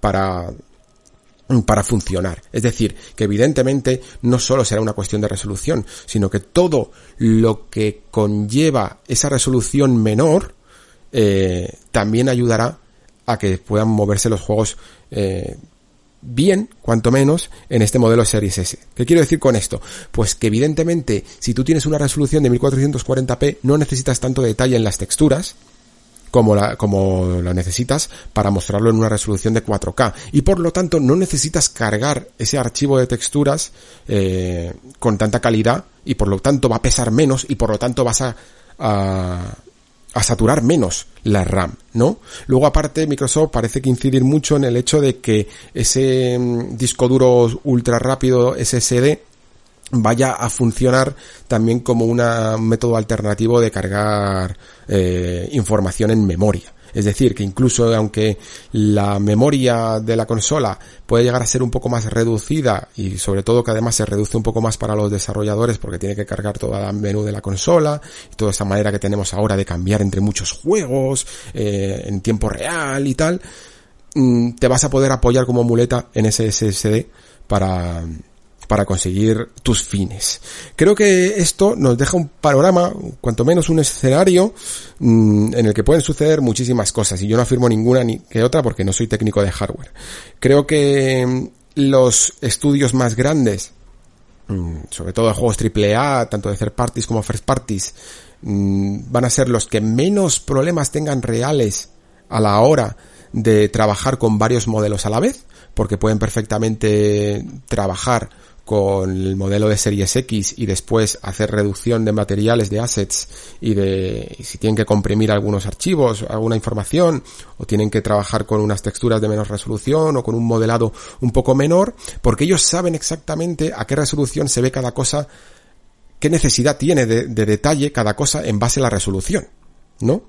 Y ese trabajo que pueden hacer, lo pueden hacer de una manera más eficiente porque tienen a grandes profesionales. Y puede que sean los estudios más pequeños, los que no tengan tanto, tanto personal en sus departamentos tecnológicos, por decirlo así, ¿no?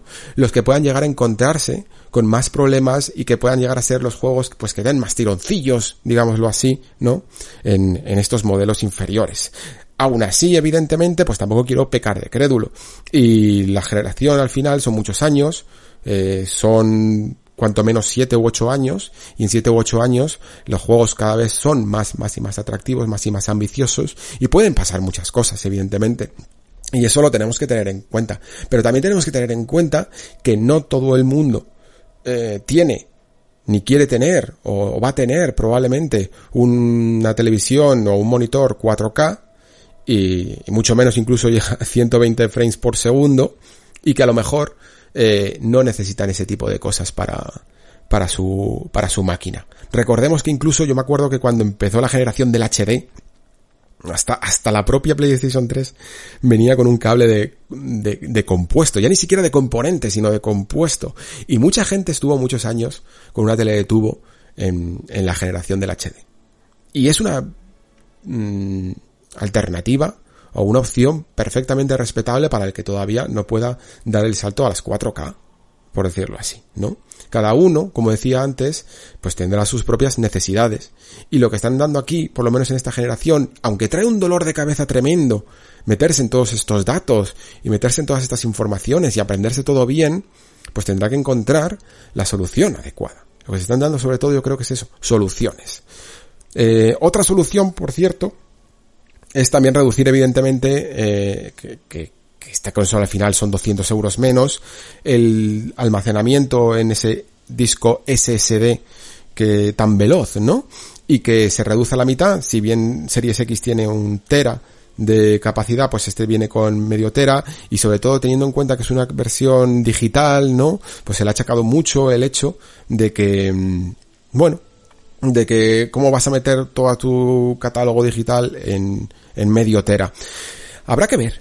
Eh, aquí en el Nexo yo he hablado muchísimo, muchísimo y no tengo ningún problema en volver a repetirlo sobre la optimización que puede haber en el, en el peso de los videojuegos en esta generación. Veamos cuando sucedan los primeros juegos, hasta qué punto hasta qué punto van a pesar lo mismo que han pesado durante esta generación. Y ojo, tampoco nos equivoquemos con los primeros juegos, que como están compartiendo muchos de ellos versiones intergeneracionales, todavía pueden llegar a pesar más de lo que, de lo que pueden llegar a pesar dentro de unos años cuando sean exclusivamente de la siguiente generación. ¿Por qué digo esto? Porque evidentemente, y en el hilo este de Gavin Stevens, que tanto estoy comentando, lo vuelve a repetir, los videojuegos esta generación han tenido que usar muchísimas triquiñuelas, muchísima duplicación de datos en disco para poder acceder a lo que es en el fondo un disco que gira físicamente, para poder acceder más rápidamente a él, han tenido que duplicar muchas veces los datos para poder encontrarse con ellos antes. Han tenido que hacer muchísimos trucos de estos que al final lo que hacen es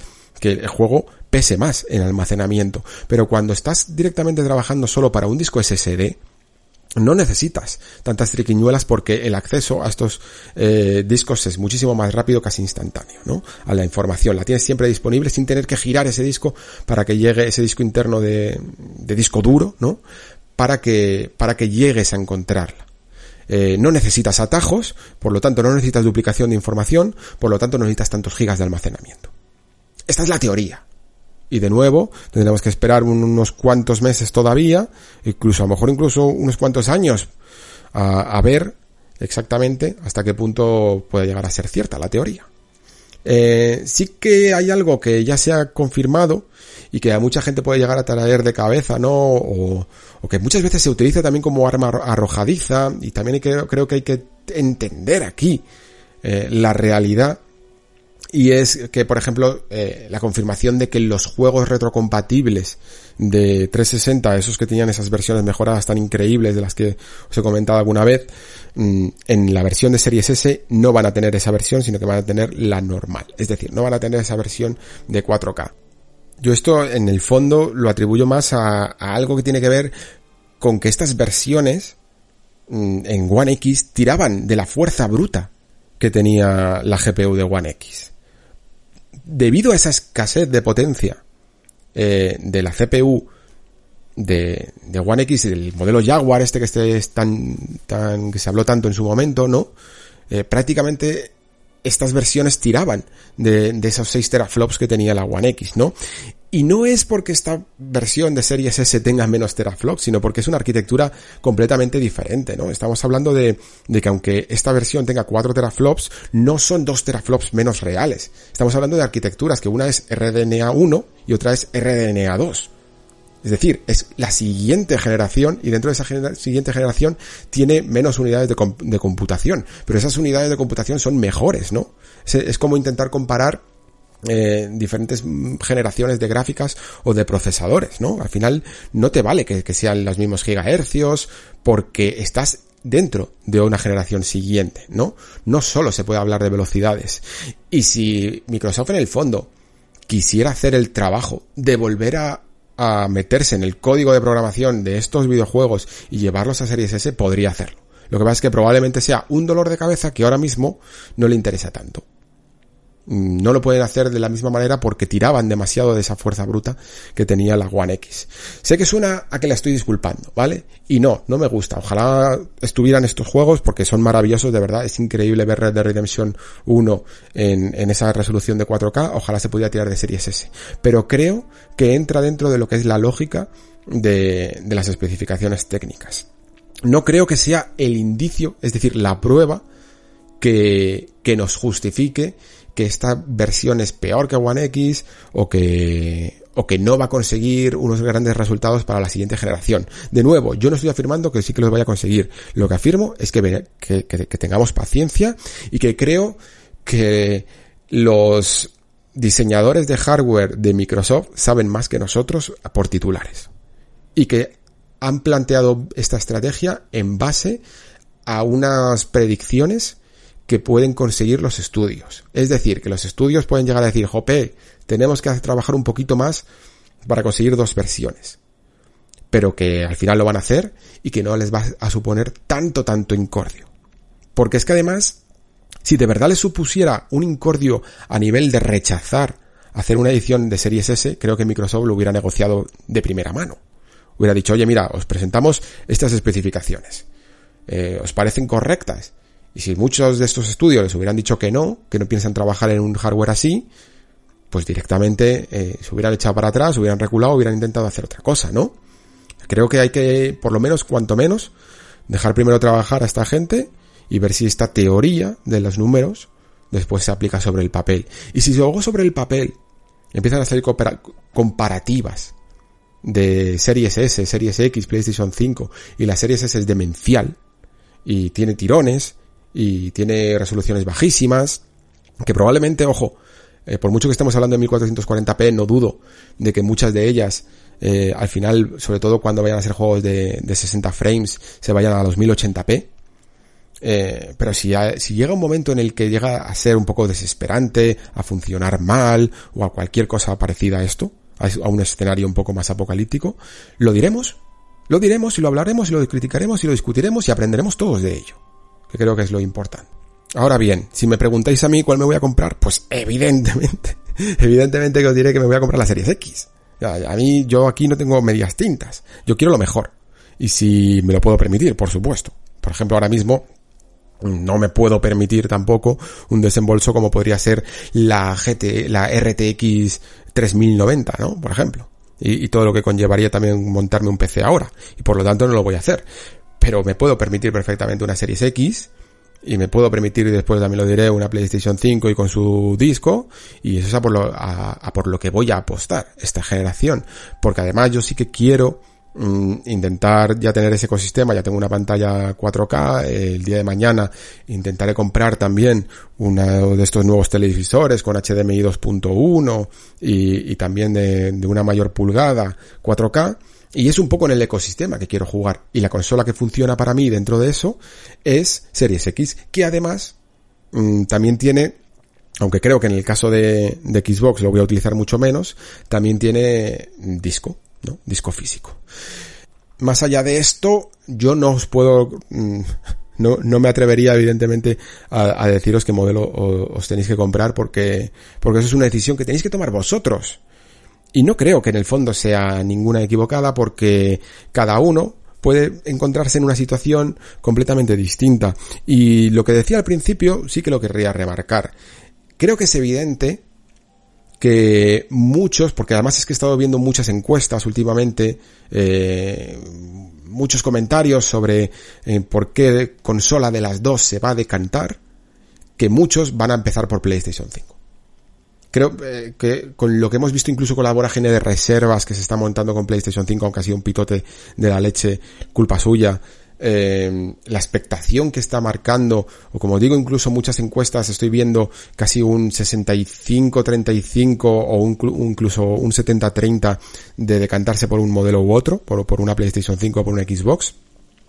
Creo que es un escenario evidentemente de ventaja para Sony, por lo que ha sido esta generación, pero que también fomenta el hecho de que mucha gente piense, vale, ¿y, si me puedo gastar 300 euros más en una consola? Porque a lo mejor no me apetece comprarme una Series X y gastarme otros 500, pero por 300 euros tener un, un Game Pass que me vaya nutriendo de juegos mientras van saliendo las exclusivas de, de PlayStation? ¿Por qué no? Y ahí me parece que es esa alternativa, esa segunda vía que está buscando que está buscando Microsoft, ¿no? Y que les puede salir bastante bien. Ya lo veremos. Todo esto evidentemente es teoría, opinión y especulación. Eh, pero es la que tengo, por lo menos a día de hoy. Vamos ahora con PlayStation 5.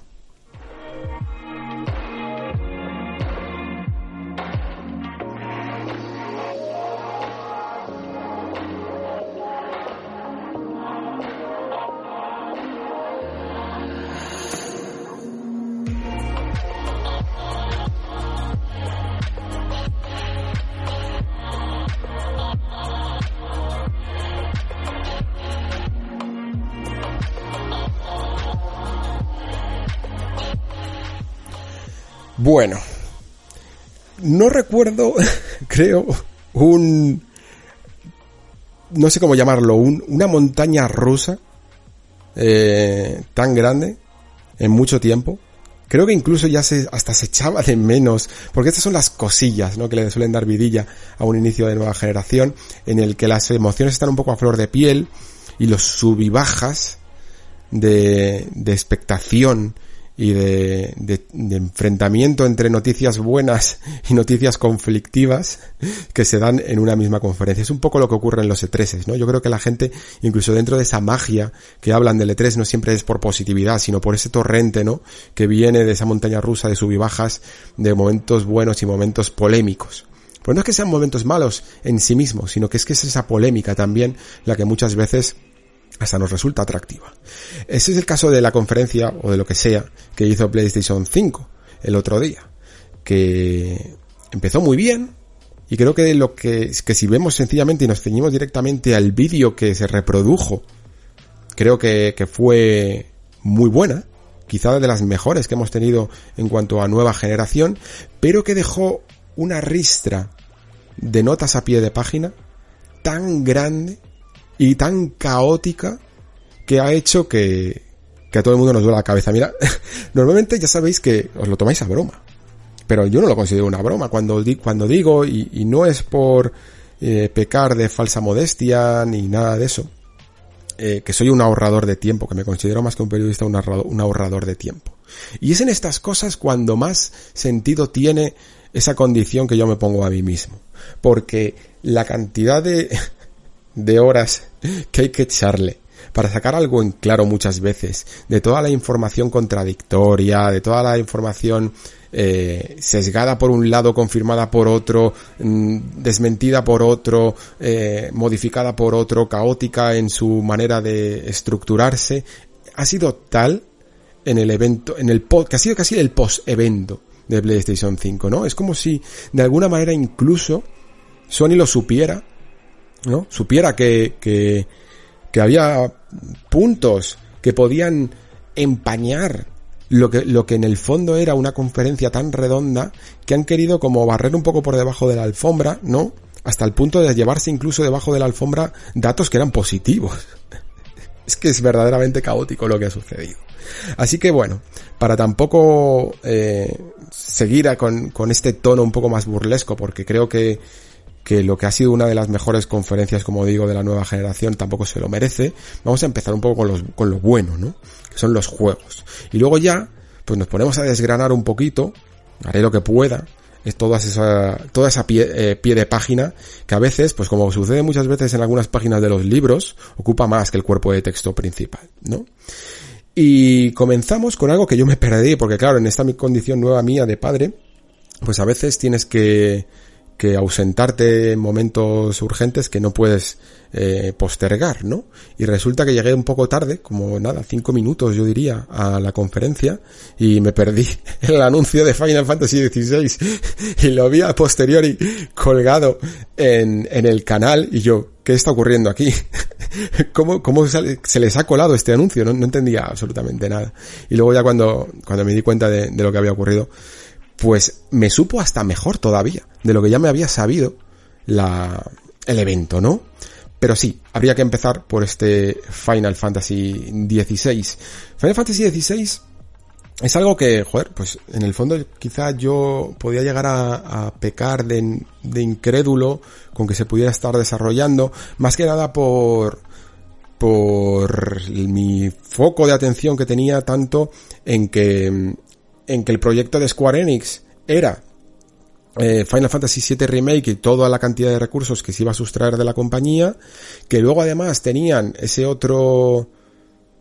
Se me acaba de olvidar el nombre, creo que era Project Athia o algo así. Eh, ¿Sabéis a cuál, a cuál, me refiero? Ese que también salió en la conferencia de, de PlayStation 5, la anterior conferencia de PlayStation 5. Y luego pues títulos un poco más pequeños, ¿no? Que también siempre tiene que acompañar a la, a la compañía. Y digo que, que no hice bien quizá los deberes, porque esto en el fondo estaba mucho mejor estructurado en cuanto a lo que se le llaman ahora en Square Enix los Creative Business Unit, ¿no? Las, las unidades creativas mmm, que, que forman eh, sus estudios de desarrollo, que se forman ahora en cuatro, en cuatro apartados. Digamos que la primera unidad sería la de Final Fantasy VII Remake y en la que están pues los muchos de los nombres más famosos como el de Nomura, Kitase que van a ser los que continúen con este proyecto de partes de 7 Remake, ¿no?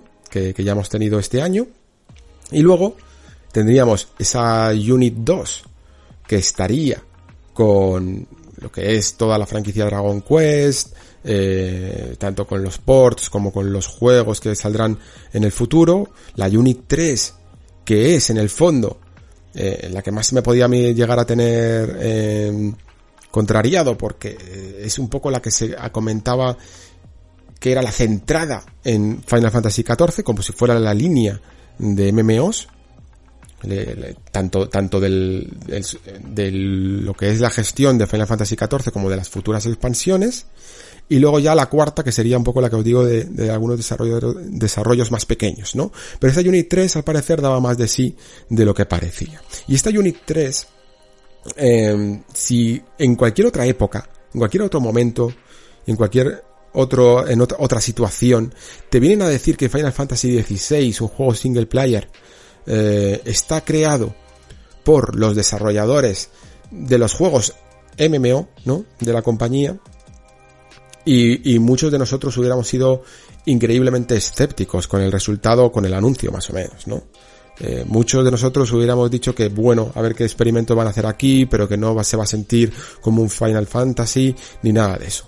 Y sin embargo, no ha, no ha habido ni falta de que nos expliquen los conocedores de Final Fantasy XIV eh, las bondades del equipo que hay detrás, porque a lo largo de estos años incluso aunque no hayamos jugado, creo que todos hemos oído campanas.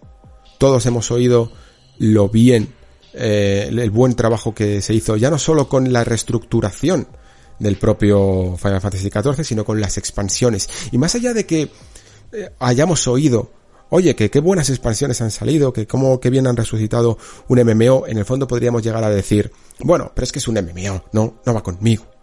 Y en el fondo, pues yo que tengo menos tiempo aún todavía, es algo que siempre me provoca curiosidad, pero que al final siempre digo, es un MMO, no va conmigo.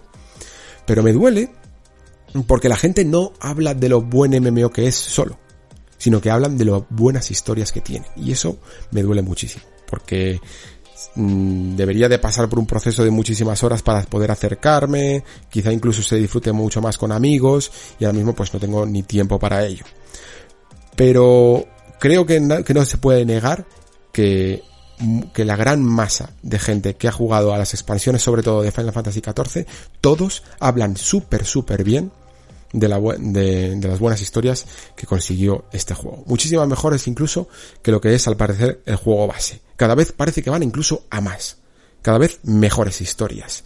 Y eso significa que encima, que no es un, un simplemente un acierto de una vez, sino que este equipo capitaneado un poco por Naoki Yoshida, pues está, sabe lo que hace, tiene talento. Y tiene un talento que se puede explotar y se puede expandir más allá de lo que es sencillamente el MMO Final Fantasy XIV, hasta darle una entrega propia.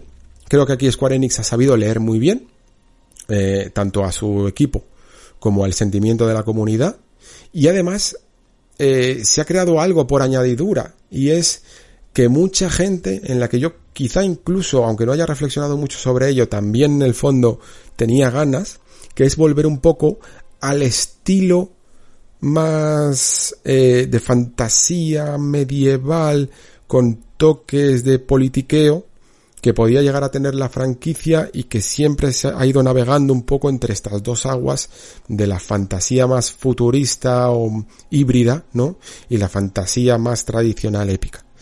Y ahora, después de hace de mucho tiempo, porque en el fondo, mm, quizá desde el 12, eh, no se toca un poco este tipo de, de estilo, pues creo que era cada vez más gente la que pensábamos que teníamos muchas ganas de, de algo así. Y con todo lo bueno que estoy diciendo de Final Fantasy XVI, que creo que, que se lo ha ganado, eh, por lo que digo, por el equipo que hay detrás, eh, incluso se ha hablado poco y se ha polemizado poco sobre el hecho de que vaya a tener un combate ya no solo híbrido también eh, entre la acción y los turnos como tenía 7 Remake que convenció muchísimo, sino directamente de acción, hack and slash, eh, y nada más y nada menos que dirigido incluso por el, por el director de batalla de Devil May Cry 5, ¿no?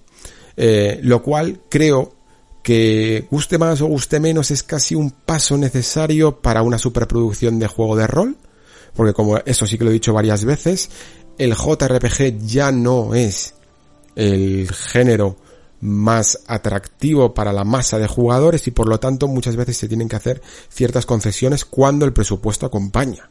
Cuando el presupuesto es menor dentro de los cánones de, de lo que no es un triple A como puede llegar a ser Persona 5 por ejemplo, que estaría un poquito más por debajo, menos ambicioso en lo económico, entonces sí que te puedes permitir un público más tradicional y unos turnos. Y yo creo que cualquier aficionado real al JRPG, y digo real porque no me refiero a que solo juega Final Fantasy y ya está y no vuelva a tocar el JRPG, sino a que un jugador que de verdad le gusta el JRPG eh, está bastante bien nutrido con ciertas franquicias que siguen apostando por turnos tradicionales. Entonces Final Fantasy XVI se le puede quizá dejar respirar y hacer otras cosas y, intentar eh, aspirar a, un público mayor que justifique ese presupuesto.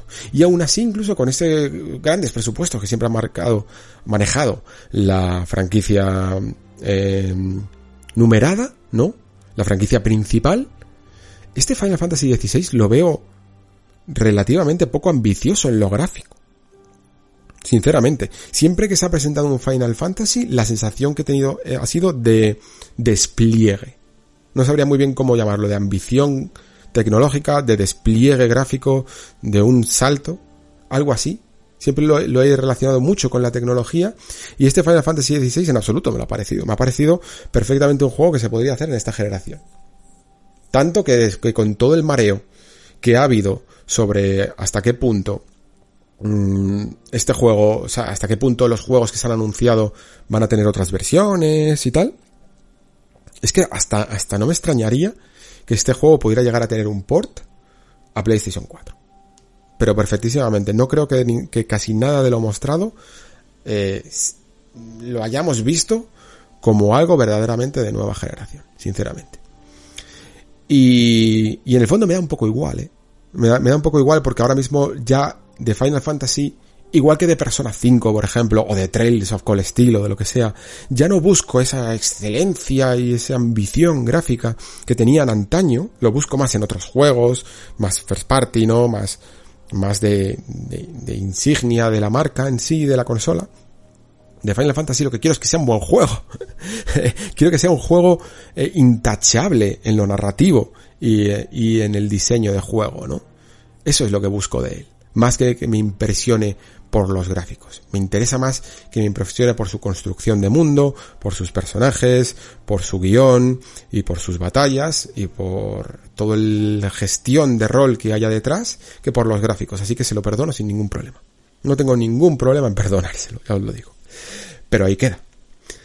El siguiente fue Miles Morales. Eh, yo ya sabéis que tampoco soy muy fan de Spider-Man, así que mm, me vais a perdonar que pase un poco por encima. Eh, me parece un juego que la, que la gente está además, diciendo que, le ha impactado mucho gráficamente, a mí tampoco me ha impactado mucho gráficamente. Sí he visto más efectos, más efectos de partículas, más efectos de luz, eh, con el ray tracing, todos, toda esa capa de embellecimiento de lo que podía ser el Spider-Man de PlayStation 4, pero también yo es que muchas veces lo que veo en, en este juego, ya me pasó un poco con el original y ahora lo veo, es que hay algunos diseños que a mí personalmente es que me llaman muy poco la atención. Veo enemigos siempre con esos cascos metálicos y relativamente genéricos que a mí personalmente es que me llaman muy, muy, muy poco. Muy, muy poco la atención. Aún así, eh, entiendo perfectamente que es un juego de los más atractivos, sobre todo de catálogo de lanzamiento, ¿no? Y que creo que es un juego que sencillamente ha pillado en este momento y, y digamos que se han creado las situaciones idóneas para que este juego llegue a PlayStation 5. ¿Qué quiero decir? Pues que si estuviéramos en 2014 y hubiera salido Spider-Man, pues es muy probable que Miles Morales hubiera salido en 2015 o en 2016 con una expansión standalone, como se llaman ahora, eh, como ha sido por ejemplo Uncharted Los Legacy. Y se hubiera quedado en eso, en una expansión un poco de la historia original. Pero teníamos una, una generación por delante, Spider-Man es una de las franquicias que más ha vendido eh, a lo largo de todo el catálogo de PlayStation 4 y funcionaba muy bien y es muy atractivo para, para un juego de lanzamiento. Pero creo, y si el, y, además creo que es indicativo el precio que tiene, que, que siguen siendo 60 euros, pero que 60 euros ahora son los juegos baratos del catálogo de PlayStation, bueno, de, cualquier catálogo en el fondo, creo que es hasta un indicativo de que en el fondo sigue siendo lo mismo. Sí, un juego propio, sí, un juego independiente, pero sí un standalone de Spider-Man. Entonces, el que quizá no haya jugado Spider-Man le llame la atención, pues como tiene además un recopilatorio con una, con esa versión remasterizada, que seguimos utilizando el, el, el término remasterizado todavía, eh, para PlayStation 5, pues va a tener un juego muy completo de lanzamiento.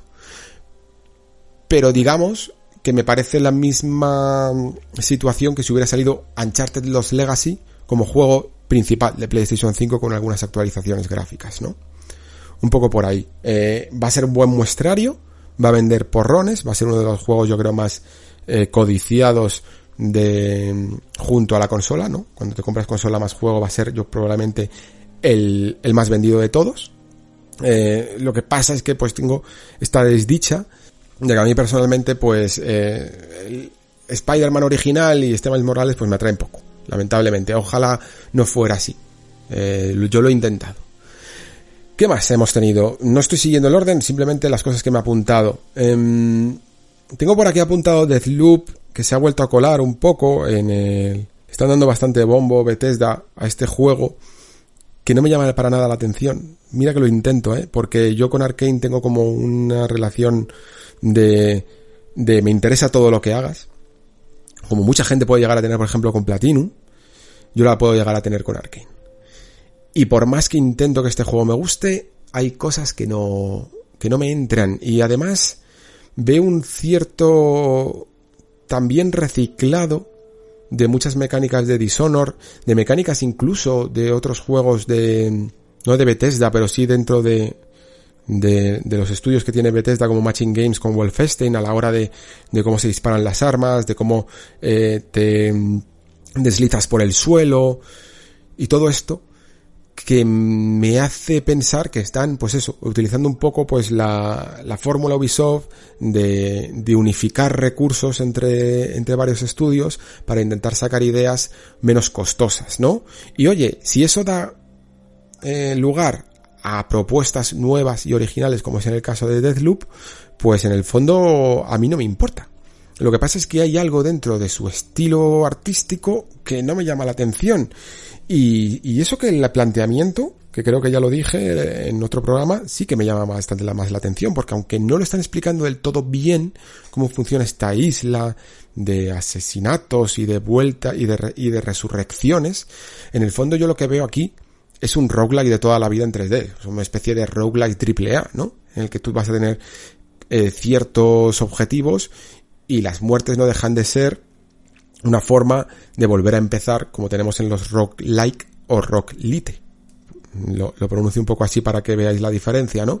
Y a la vez también con esa filosofía que yo también mencioné dentro de Arkane, eh, de intentar quitarse la espinita de lo que fue en su momento ese The Crossing, ¿no? En el que tendríamos una especie de multijugador asimétrico en el que otro jugador nos iría dando caza a nosotros, mientras que nosotros seguimos en el modo campaña para un jugador, ¿no? Una especie de invasión también a lo Dark Souls de otra persona que podría estar ahí un poco para ponernos las cosas más difíciles.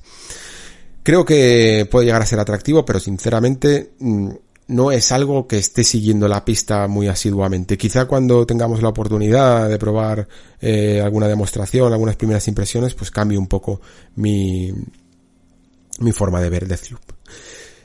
Seguimos en este orden que tengo aquí random, eh, con este Hogwarts Legacy, que sí que me parece que era el orden adecuado, eh, antes que Deathloop, y que es ni más ni menos pues que ese juego de Harry Potter que siempre se iba filtrando, ¿no? Poco a poco, y que la verdad es que tiene una, una pinta eh, fabulosa. Yo no soy tampoco el mayor fan de Harry Potter, me gusta, la verdad, me gusta el, el mundo que hay alrededor, creo que se le podía sacar mucha chicha.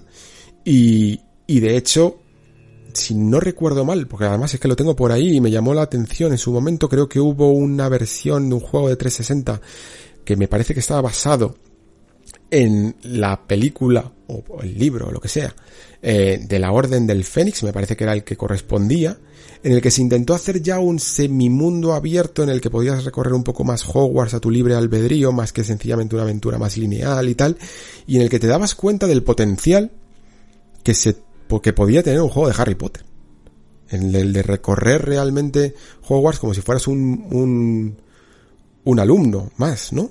Eh, tener que asistir a las clases y poder recorrer los pasillos. Incluso creo que es un juego que no sé cómo será este Hogwarts Legacy, pero que atendería muy bien a, a estas mecánicas de calendario y de horarios que tanto molan juegos como Persona, por ejemplo. No creo que lo hagan, pero creo que quedaría muy bien. La cuestión es que este Hogwarts Legacy eh, tiene también ese concepto que os comento y con las ideas además adecuadas, porque en vez de centrarse en, venga, vamos a hacer lo clásico y lo típico, no, que seas Harry Potter, o que cuanto menos seas un, un avatar, un estudiante nuevo, pero en la época de Harry Potter, y Harry Potter va a aparecer por ahí, y vas a poder hablar con él, y vas a poder ayudarle en algunas misiones y no sé qué, te quitas todo eso de en medio, te quedas con el trasfondo, te quedas con el lore, te quedas con, con el mundo, y te lo llevas al siglo XIX que me parece hasta mucho más interesante todavía eh, y que puede expandir aún más y le, y le, da como la libertad que necesita, la libertad creativa que necesita al estudio para poder eh, pisar, entre comillas, ciertas o, tener ciertas licencias, ¿no? Con la franquicia y que en el fondo casen. Eh, creo que se puede, creo que funciona, creo que, que, que es la decisión adecuada. Creo que además eh, este, esta idea que comentaba antes de poder recorrer Hogwarts libremente la van a llevar ya no solo Hogwarts, sino todo lo que es el alrededor, los alrededores de, de, de la escuela de magos, ¿no? y eso lo puede hacer muy muy interesante. Eh, también por el trailer al parecer vas a tener que asistir a clase, quizás se inventen un sistema de gestión un poco rolera, ¿no? En el que según a las clases que vayamos, cuanto más vayamos aprendiendo, podamos especializarnos en unas cosas u otras. Pero lo que quiero decir es que la base de Harry Potter da para un muy buen videojuego y que creo que todavía no se ha hecho del todo ese juego y bien podría ser este. Por lo menos tiene buena pinta y a mí me ha llamado francamente la atención. Ahí lo dejo. Me voy a quitar otra cosa de encima, dos cosas de encima, antes de empezar con el plato gordo, because clickbaits siempre funcionan. Y, y puedo hablar antes entonces de, de esas ediciones de Capcom de Devil May Cry 5 Special Edition. Esto es algo que se lleva haciendo, yo diría que desde el 3, ¿no? Me parece que fue el primero que tuvo su edición especial, espero no equivocarme. Y que empezó a introducir un poco siempre como ese camino secundario alternativo de enero, ¿no? Eh, más que la propia edición en sí, lo, lo que pasa con Devil May Cry es que está teniendo como un desarrollo tan de ni para ti ni para mí, ¿no? De, intentar hacer que, que contentar a todas las marcas para que cada una consiga de ella lo que quiere, que al final nadie está quedando del todo a gusto, porque resulta que sale de lanzamiento con las dos consolas, pero solo va a tener ray tracing al principio con PlayStation, no sabemos si esto es una característica exclusiva, el día de mañana qué va a pasar, se van a pagar exclusividades de ray tracing o sencillamente es que el ray tracing de PlayStation 5 y el de Xbox son diferentes y entonces se tienen que trabajar por separados y no les ha dado tiempo y una como ha pagado un poco más se lo hacen primero, o sea, es que es un maldito caos. Luego aparte tiene como tres modalidades para jugarlo en base a si lo quieres con ray tracing, sin ray tracing, esto ya avisé de que podía pasar, ¿no? De que el ray tracing sería una nueva maniobra que jugar, con la que jugar y con la que encontrar una configuración adecuada eh, junto a la resolución y a los frames por segundo. Y luego también se da la paradoja de que la versión de PC probablemente sea hasta la peor porque no va a tener ni siquiera ray tracing o no va a tener ninguna de las mejoras. ¿no? que se están haciendo para las consolas de nueva generación. Así que un poco de caos Aquí ya se empezaba a anticipar ese caos que luego se traduciría en otros, en otros datos, ¿no?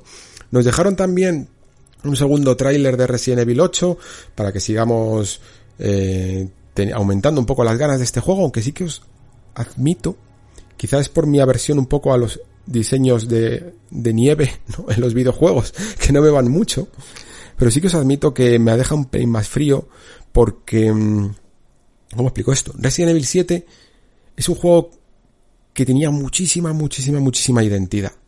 Es un juego que, que buscaba el hiperrealismo en sus escenarios eh, porque habían creado además un motor que funcionaba súper bien en interiores.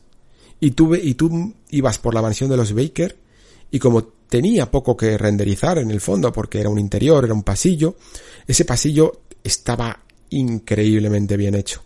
Y cada vez que veo este motor comportándose en escenarios un poco más abiertos, el juego me parece menos atractivo visualmente. Tiene cosas sí que están muy bien. Tiene escenarios como el que se veía en el primer tráiler, que era como una mansión donde están las brujas, estas o las vampiras, o lo que vayan a ser, eh, que me parecía increíble. Me parece que, sigue dominando perfectamente esos interiores. Pero cuando lo veía un poco en el bosque, en esos entornos, no sé por qué, mm, no me parecía un juego que luciera tanto eh, en, en, nueva generación. Y de nuevo, me parecía un juego que podía casi perfectamente verse en las consolas de la presente generación. Aún así, Resident Evil 8 con el estilo de Resident Evil 7, que ya sabéis que, que yo quedé prendado, tarde, pero prendado de él y que, que, me gusta más porque me parece más arriesgado, más valiente, más interesante que el de los remakes, aunque el de los remakes los disfrute mucho.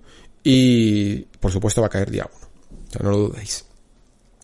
Y me queda, por quitarme un poquillo, este anuncio que hubo de PlayStation Plus, de, de que le llamaron PlayStation Plus Collection, ¿no? Aunque básicamente, pues, eh, viene a agrupar un poco casi todo el catálogo first party, o al menos el que ellos entienden como más excelente, mm, de, de, toda esta presente generación, y que lo que yo entiendo es que se va a, que va a venir como de por vida para aquel que pague PlayStation Plus. Es decir, si tú sigues pagando PlayStation Plus en la siguiente generación, aunque ya sabemos que los principios de generación con PlayStation Plus son complicados, porque claro, mm, tú puedes empezar a finales de generación regalar un poquito más de juegos, porque ya han tenido su, cierto recorrido, pero durante los primeros años de PlayStation 4, pues los juegos que se regalaban se podían apoyar un poco en PlayStation 3 y tal, pero muchas veces entraban dentro del organigrama independiente porque no vas a regalar los primeros juegos de lanzamiento, evidentemente.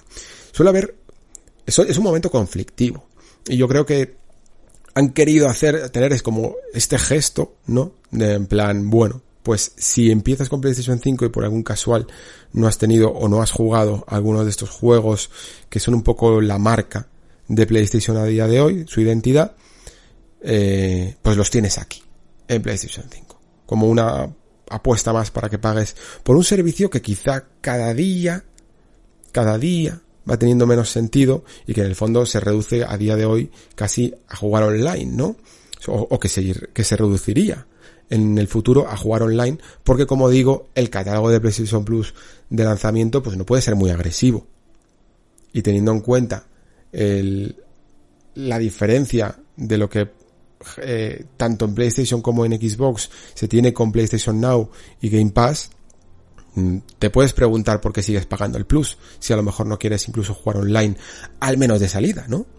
Porque recordemos, ¿qué juegos online hay de salida? Pues tienes, vas a tener Call of Duty, vas a tener este otro juego que nunca me acuerdo cómo se llama, que parece una especie de, de Rocket League, eh, y, poco más, eh, sinceramente.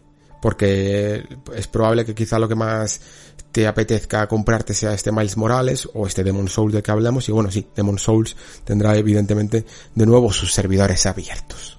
Vamos con ello, de hecho.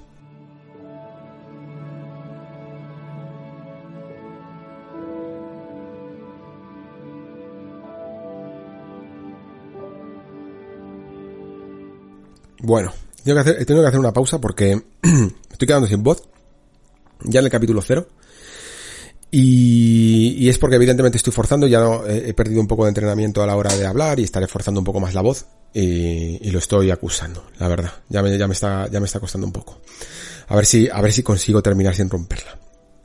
La cuestión es que Demon Souls yo, yo creo que tuvo el mejor vídeo, casi, casi diría de todos, porque son los que más me gustan.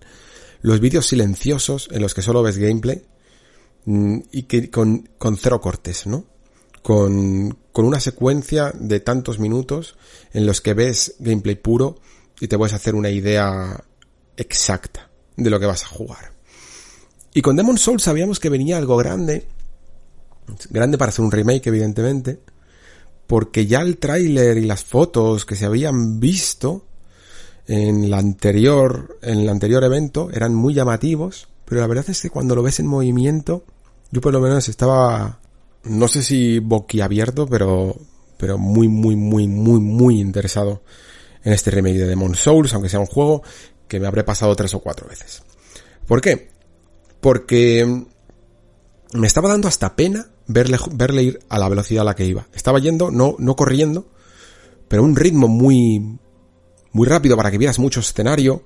Incluso se notaba que estaba un poco trucado, ¿no? Porque se cargaba a los enemigos, aunque fueran del tutorial, de un espadazo, cuando en el juego original le tienes que dar dos o tres.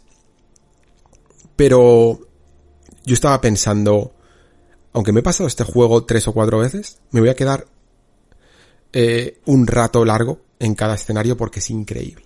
O sea, el, prácticamente el, la escena del tutorial es la que menos tengo en la cabeza porque es esa que pasas una vez, ¿no? Y luego ya siempre reinicias en el nexo y no vuelves a visitar, ¿no? Y, y tenía tanto detalle solo esa escena. Tenía tantos momentos que me daban ganas de decirle, párate, por favor, deja, déjame mirar todo lo que habéis hecho. Se veía tan bien, tan bien. ¿Os acordáis lo que decía antes con Prince of Persia? No sé con qué otro juego lo he dicho antes. También lo he dicho con otro juego, pero me acuerdo ahora de Prince of Persia, que os decía como que los colores no eran armoniosos, que la luz era demasiado saturada y, no se terminaba de ver bien. Pues esto con Demon Souls no pasa. Esto es lo que es a lo que me refiero con esa armonía en, en diseño, en iluminación y en colores. Cuando todo funciona bien, es, creas esa, ese momento, eso que no puedes explicar con palabras, pero que tus ojos están agradeciendo todo el rato. Y, y va a ser fabuloso. Va a ser fabuloso recorrer cada, cada archipiedra de Demon Souls. Incluso las más feas, que, que, me producen hasta la misma curiosidad. Tengo ganas de ver cómo son esos pantanos asquerosos y venenosos y oscuros de algunos mundos. Y por supuesto tengo ganas de ver eh, la Torre de Latria y, y sobre todo creo que, que algunos de los escenarios más bonitos, aparte de Boletaria, evidentemente, que no dudo que va a ser impresionante. Creo que algunos mundos como el altar de las tormentas, por ejemplo, va a ser, va a ser espectacular. Ya se ha visto un poco el principio del mundo 4.1 en el tráiler. Ese momento en el que te encuentras con el primer eh, esqueleto, me parece que es. Y, y aquí eh, viene precedido de un rayo que parte un árbol y dices tú, madre mía. Y cuando, y, estoy seguro de que, por ejemplo, jefes como el Rey de las Tormentas también van, van, a ser epiquísimos, epiquísimos. Estoy muy, muy hypeado con este juego. Y por supuesto, tiene mucho que ver, mucho, mucho, mucho que ver el amor y, y todo lo que significa Demon Souls para el que sobre todo descubrió este como su primer Souls, ¿no? Pero creo que eso no quita valor al trabajazo que se está marcando Bluepoint con este remake. Y no solo a la hora de traducir este mundo a la nueva generación, sino también a, a, a incluso ver ciertas pequeñas cambios, ciertas pequeñas mejoras, o no sé si mejoras, pero, pero cambios en las animaciones que, que me parecen hasta interesantes. Que hasta los alejan en, a veces un poco de lo que, de lo que era Demon Souls. Todavía me gustaría ver un poco más hasta qué punto se siguen, se van a alejar de las cuatro direcciones y eso cuánto puede llegar a facilitar el juego o si, o si van a, a, a concordar todas las animaciones de los enemigos en base a, a esa nueva filosofía. pero cada vez que veo ciertos espadazos, ciertos movimientos que hace el, eh, el, protagonista principal con la clase caballero, mm, me parece que hay diferencias. Hay pequeñas diferencias e interesantes. No, no diferencias que dices, esto no es lo mismo, no me gusta, sino diferencias que dices, esto lo puede hacer un poquito más interesante, esto lo puede hacer un poquito más personal y me llaman mucho la atención. Lamentablemente no se ha visto mucho más, se ha visto el nexo, lo cual es fantástico. Eh, tengo muchas ganas de, como podéis, como podéis eh, imaginar, de, de poder pillar algunos clips de audio de este juego en su versión en español, que imagino que, que lo doblarán para poder incluir en el programa porque me van a venir fantásticos. y, y por supuesto tengo muchísimas ganas de jugar. Creo que este juego a mí personalmente como fan de los Souls y a que cualquier fan de los Souls le arregla la nueva generación. Se la arregla. Tú, tú eres muy fan de los Souls y necesitas una razón para PlayStation 5, pam, aquí la tienes no necesitas de momento mucho más. Bueno, esto y yo qué sé, y luego te, juegas al Cyberpunk o alguna cosa así, pero o al Maíz Morales o a lo que quieras, pero ya entras con una sonrisa. Yo si no fuera por este juego entraría con PlayStation 5 diciendo, bueno, me la voy a comprar porque me la voy a comprar igual, aunque no tuviera juegos, porque esto es eh, lo que soy, eh, pero no entraría con las mismas ganas. No entraría con la misma carta de presentación. A mí me gusta mucho entrar a una consola con un juego que de verdad me entusiasme. Yo entré, por ejemplo, en 360 un pelín más tarde de la jornada inicial y entré con Gears of War 1 y con Splinter Cell Double Agent. Y esos dos juegos fueron una de las razones por las que 360 es una máquina que me encanta. Entré en PlayStation 3 con Uncharted 1. Entré, y luego ya sí, evidentemente en esta generación entré desde el principio con todas. Pero siempre mola mucho. Casi hasta un nivel de que es un poco lotería, ¿no? Porque los gustos de cada jugador varían mucho. Pero tener la suerte de tener un juego de lanzamiento que te entusiasme. Sobre todo si es un juego, pues es un poco más de first party, ¿no? Creo que llama muchísimo más la atención. O incluso aunque sea una muestra, por ejemplo, en One, eh, a lo mejor no son mis juegos favoritos Forza 5 y Rise, aunque los disfruté mucho en su momento. Pero fueron una gran carta de presentación de lo que fue, de lo que era la consola, ¿no? Rise me sigue pareciendo un juego que se ve súper bien. Eh, independientemente de lo que me parezca el juego en sí, ¿no? Y creo que es importante. Y, y a mí personalmente, pues, creo que es que Sony cada vez sabe más que, que al fan de los Souls le gusta mucho, le gusta mucho, eh, es una puerta de entrada, ¿no? Igual que lo fue Bloodborne, que vendió sus 2 millones de consolas, estoy seguro. ¿Qué más? Terminamos entonces con un anuncio, ya para terminar con la ronda de los juegos, que es quizá la que más eh, sorprendió a todo el mundo, ¿no? Porque ya no lo esperábamos. Yo, claro, como no había visto el Final Fantasy XVI, estaba pensando cuando hicieron el, el una cosa más, estaba diciendo, ya está, Final Fantasy XVI. Pero en general, la idea del evento es que te quedaras con, con cara de, ¿en serio una cosa más? Y eso creo que estaba muy bien conseguido. Ahora bien, evidentemente, jugamos al, al juego de los logos, ¿no? De solo te muestro un logo y ya está y consigo un efecto. Eh, lo que pasa es que este logo, que a mí me tenía un poco, cuando lo detecté, dije, vale, esto es God of War, que me tenía un poco mmm, mosca, porque yo estaba ya diciendo, ya la estáis jugando otra vez al logo de un juego que va a salir dentro de, y cuando estaba diciendo dentro de, para decir tres años o tal, ponía 2021 y me cerró la bocota. Eh, me dejó tan sorprendido que a día de hoy mm, me cuesta todavía creerlo, sinceramente, sinceramente. Eh, con God of War 2 he estado intentando imaginar escenarios para que esto se cumpla. De que de verdad va a salir para 2021. Y el único que se me ocurre es, bueno, se me ocurren dos escenarios en general, para no liaros más. El primero es que evidentemente Cory Barlog ya tenía como la historia, y creo que cualquiera que haya jugado a God of War 1 ve que hay ciertas cosas que están como preparadas para que el efecto venga en la secuela. Y que, y que en el fondo esto siempre fue como una producción como mínimo de dos juegos muy continuados. también un poco con el efecto incluso como hizo God of War 1 en PlayStation 2 con God of War 2, ¿no? Aunque God of War 2 llegó a salir en, en PlayStation 2, pero son, fueron juegos que sucedieron como muy rápido, un poco en el tiempo, ¿no? Y, y que continuaban también un poco la historia.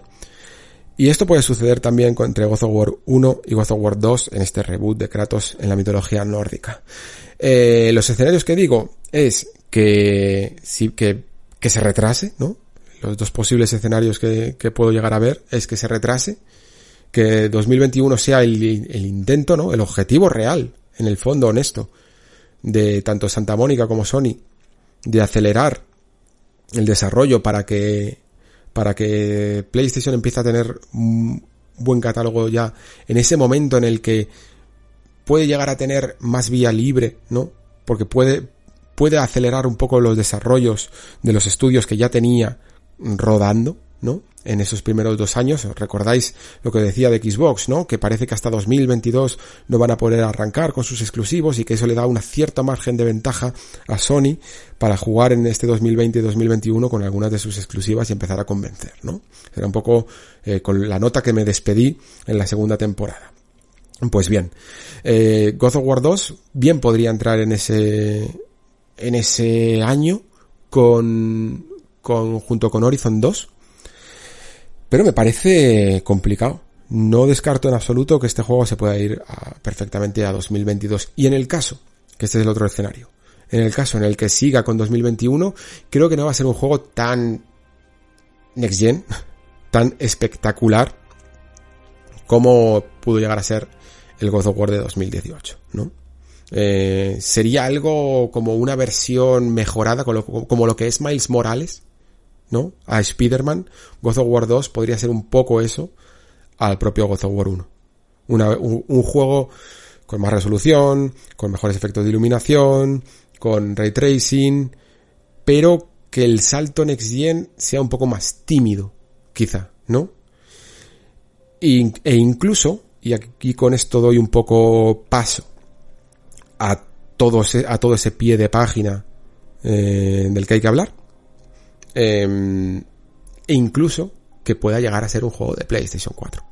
Porque lo que nadie imaginaba, lo que nadie podía llegar a esperar, que es ya no solo que algún juego fuera intergeneracional, como incluso mm, Spider-Man Miles Morales, se le puede llegar a, se podía llegar a, a, comprender más esa estrategia, nadie podía llegar a imaginar que Horizon Forbidden West tuviera versión para PlayStation 4. Y esto es algo que hay que analizar.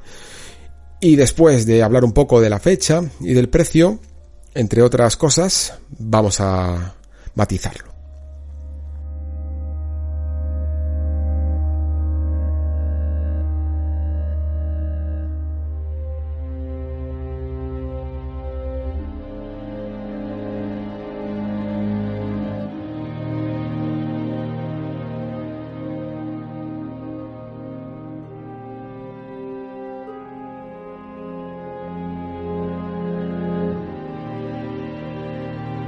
Bueno, os tengo que confesar que no soy muy fan mm, de Jim Ryan, ¿vale? Eh, en general, los, los CEOs de las compañías suelen dar últimamente una, probablemente ya lo sabéis, ¿no? Una, una actitud de, de muy jugador, ¿no? De, de alguien como muy comprometido con, con el, con el usuario, que, que es uno más, ¿no?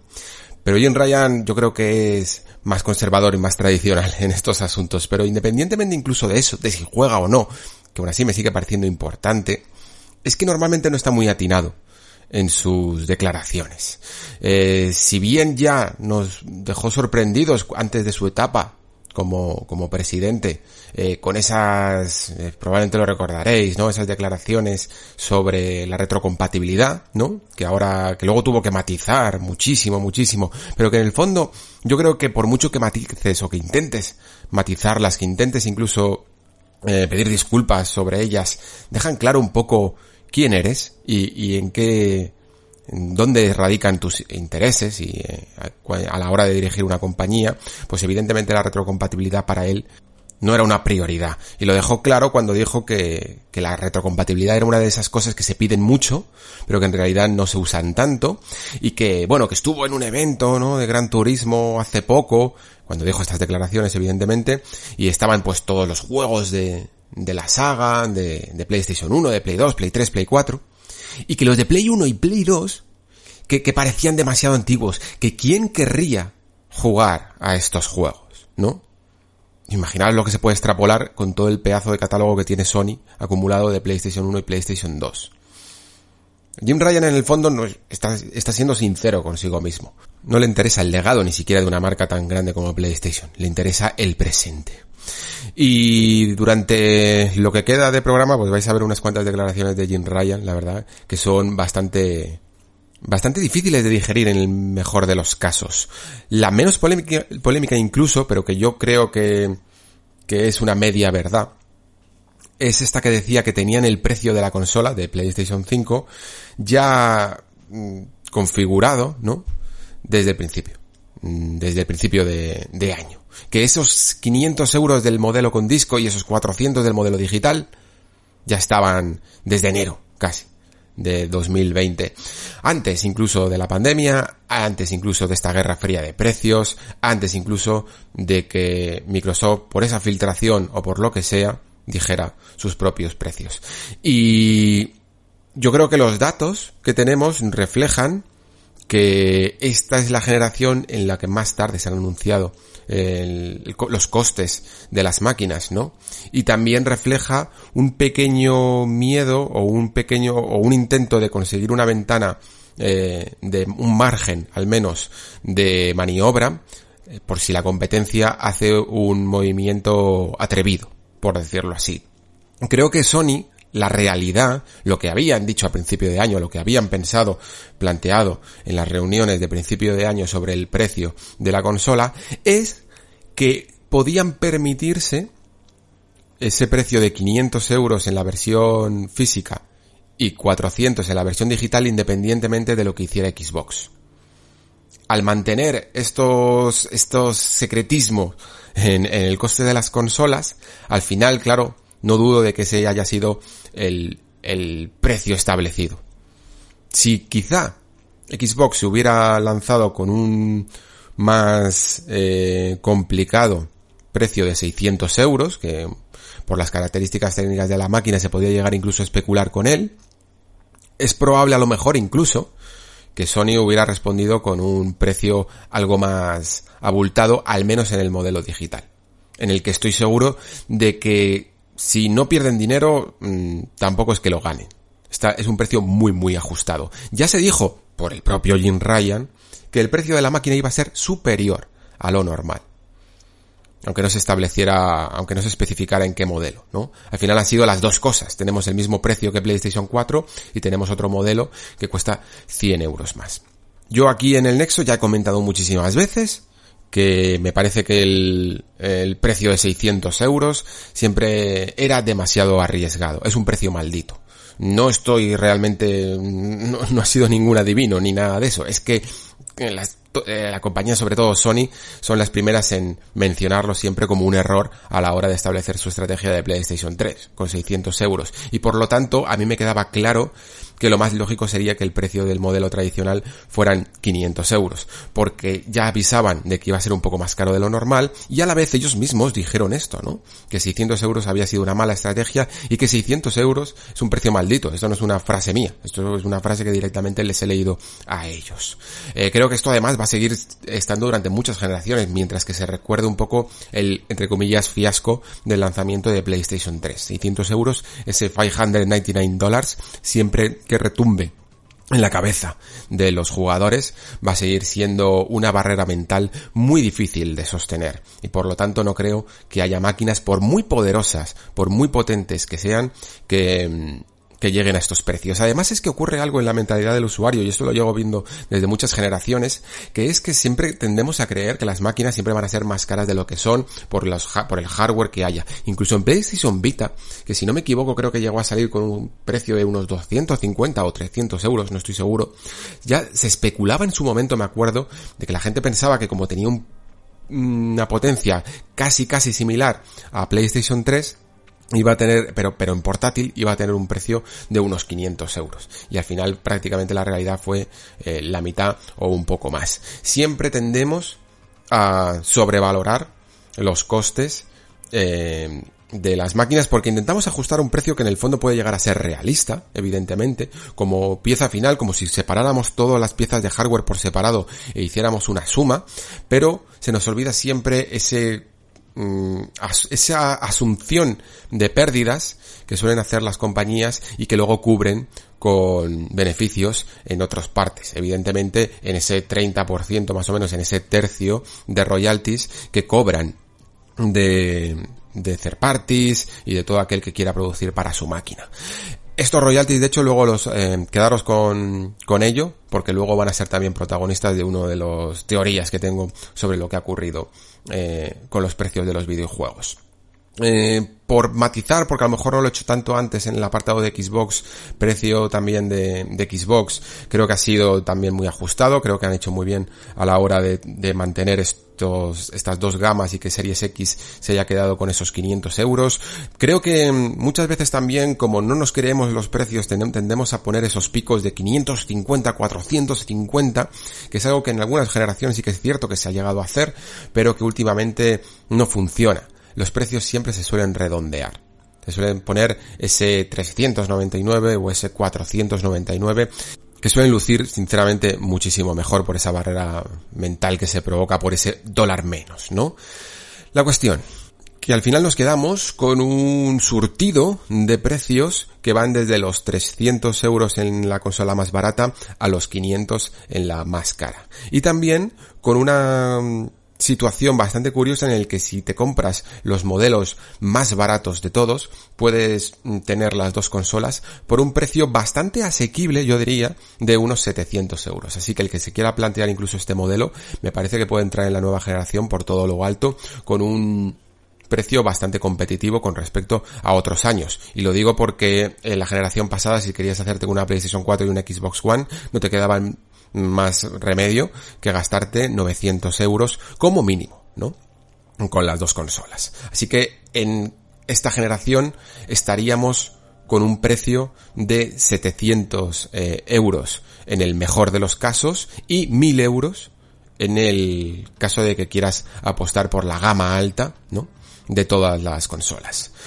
Fechas de lanzamiento, eh, un poco decepcionado con ese apertura del calendario de una semana de PlayStation 5, la verdad. No entiendo por qué, por mucho que se quieran a lo mejor escudar en la pandemia o lo que sea, han decidido escalonar. Estas cosas ahora mismo a lo mejor nos parecen menos graves porque al final, al fin y al cabo, que es una semana, pero para los que lo vivimos de manera muy entusiasta, eh, es un poco triste y al final eh, ya no solo es que te estés mordiendo las uñas durante la semana, sino que en esta generación de la comunicación masiva, muchas de las pequeñas sorpresas, detalles de, los menús y de, cualquier cosa de los, de los juegos de lanzamiento, una semana es muchísimo, muchísimo tiempo. De repente vas a tener tus feeds de noticias y de redes sociales inundados de detallitos que probablemente te gustaría descubrir por ti solo. A mí me encanta eh, toda la experiencia desde abrir una caja el día cero, ¿no?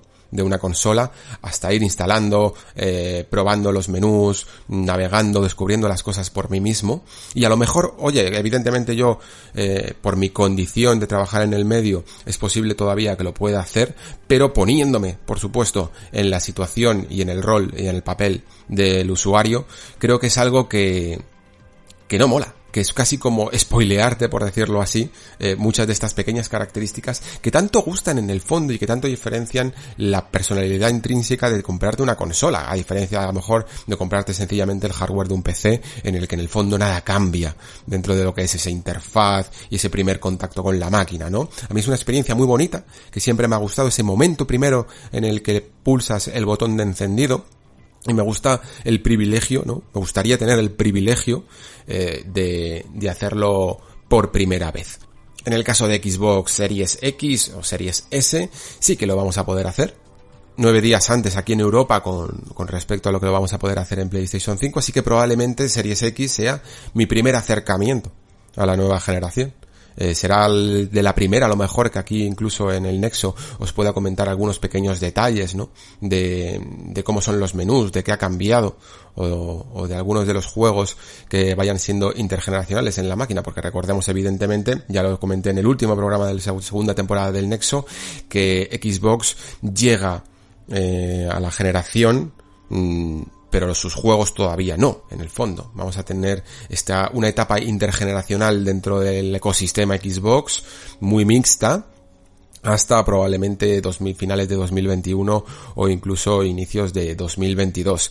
Repito este dato con el que me quedé un poco esa final de temporada porque me parece un dato importante y que ha podido llegar a cambiar un poco la estrategia y los planes de PlayStation. Porque de nuevo tenemos que volver un poco a Jim Ryan y algunas de las declaraciones que hizo en su momento y donde dije digo, digo Diego.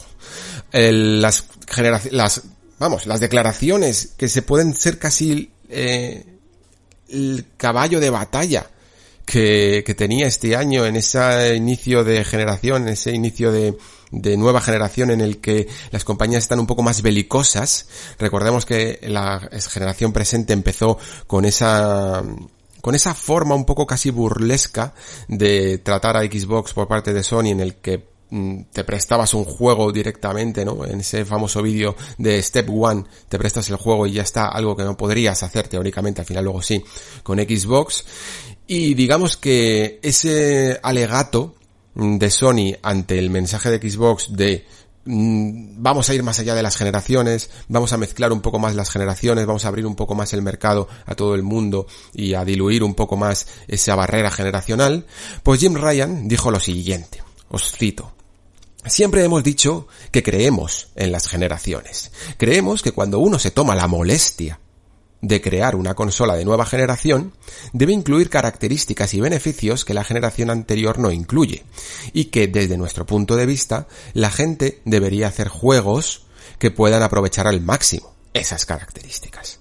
Creemos en las generaciones, y ya sea el mando DualSense, el audio 3D, las múltiples formas de usar el SSD, pensamos que es hora de dar a la comunidad de PlayStation algo nuevo algo diferente, que solo se pueda disfrutar en PlayStation 5.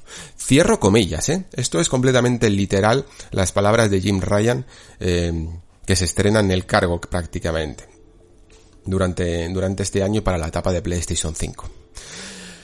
Estas declaraciones de hace cuatro meses, en el fondo podemos incluso decir, bueno, pues es que es otra, otro problema con el marketing, ¿no? Y sobre todo con el marketing apresurado.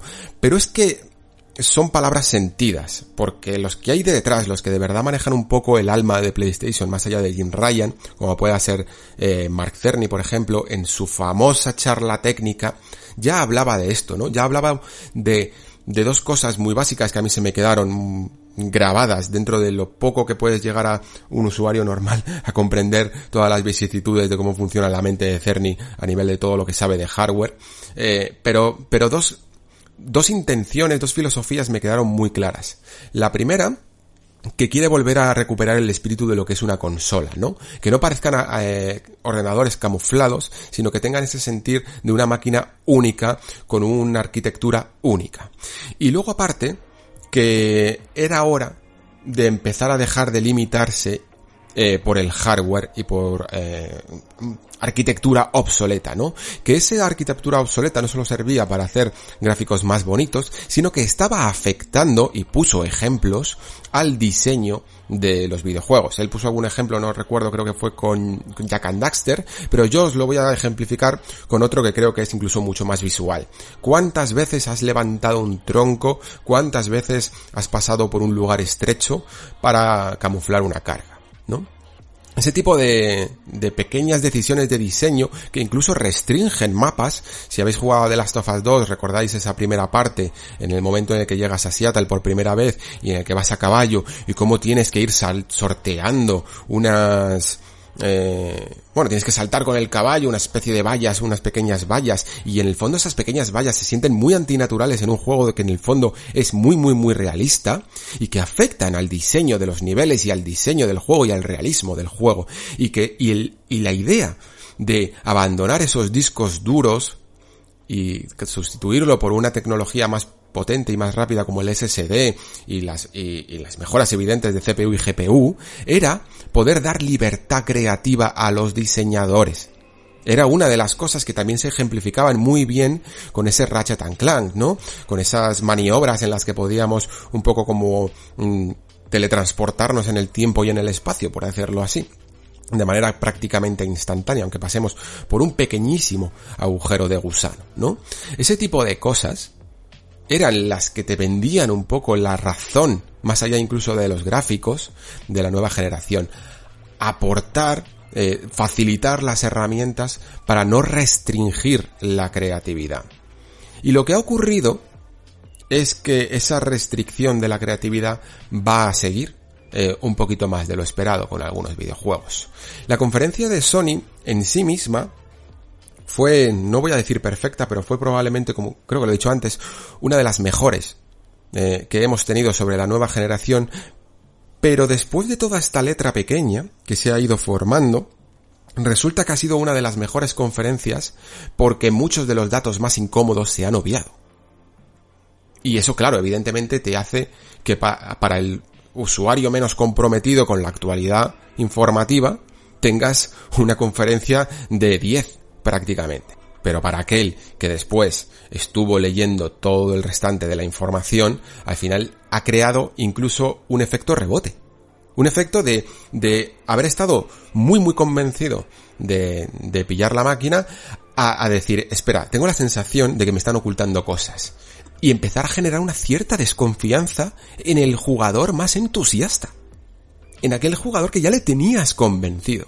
Y, lo haces con la mejor, casi, de tus conferencias. Os leo el comunicado que se trasladó a través del blog, del blog oficial.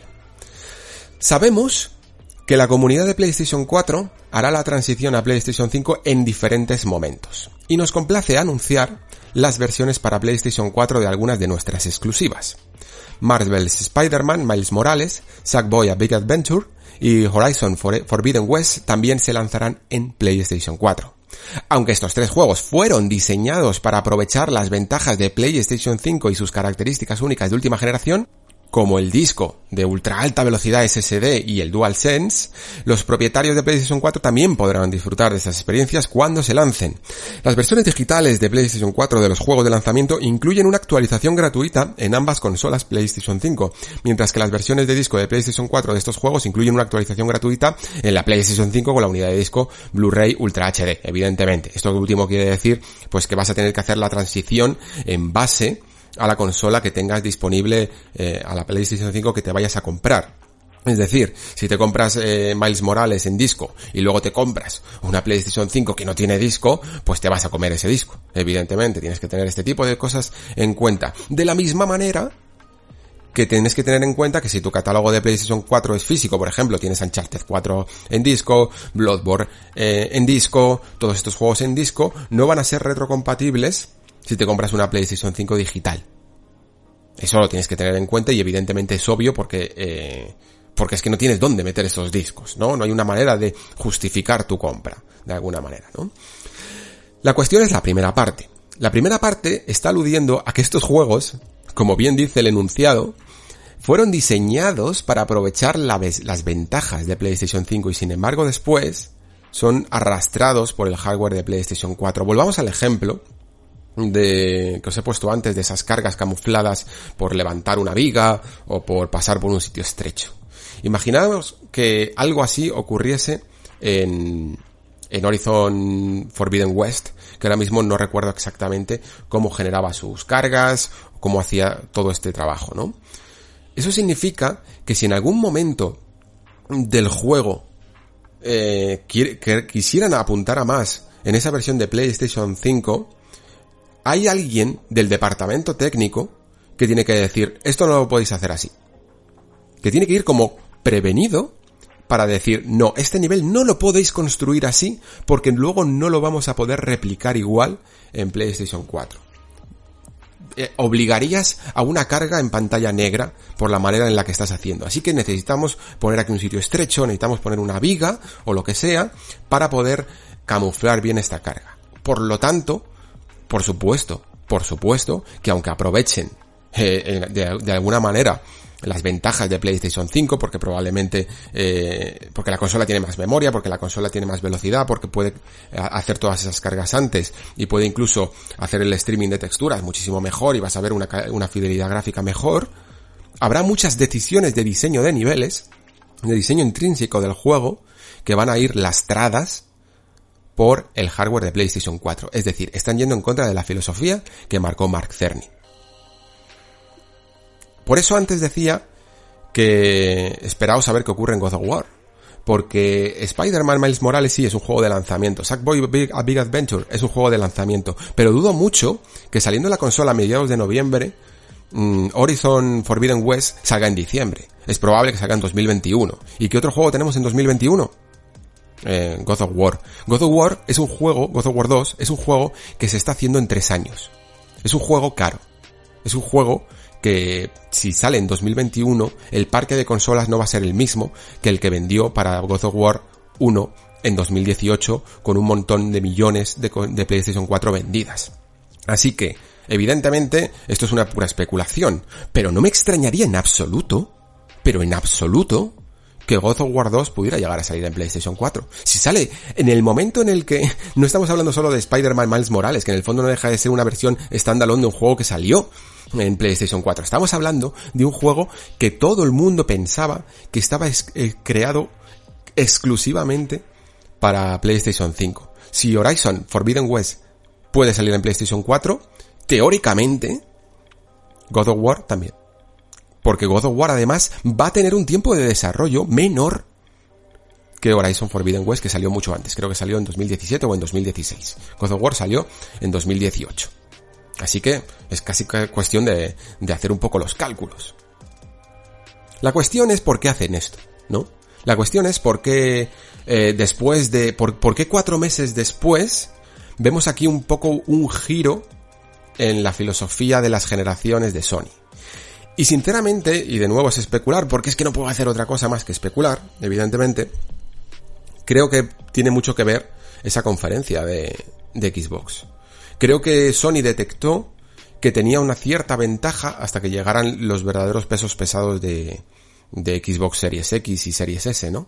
Esos juegos que se anunciaron, ese Fable, ese juego de Obsidian llamado About, eh, todos esos juegos que vimos en esa conferencia y que probablemente muchos de ellos se van a tener que ir a 2022, eh, Hellblade 2 a lo mejor puede llegar a salir en 2021 a finales o, o se tiene que ir también a 2022, Sony pudo llegar a entender que tenían prácticamente el, el espacio disponible durante todo 2021 y durante el inicio de, de, la generación, ¿no? Durante este final de 2020, para poder un poco decir, hacer un poco lo que quieren, ¿no? Lo que quieran.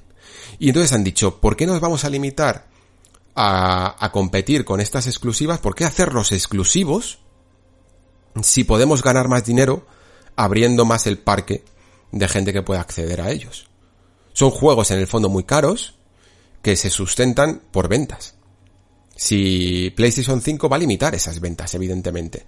Un Miles Morales puede venderte a lo mejor 5 millones si sale para PlayStation 5 exclusivamente. Pero si sale para PlayStation 4 y PlayStation 5 te puede vender 15. Perfectamente. Forbidden West, lo mismo.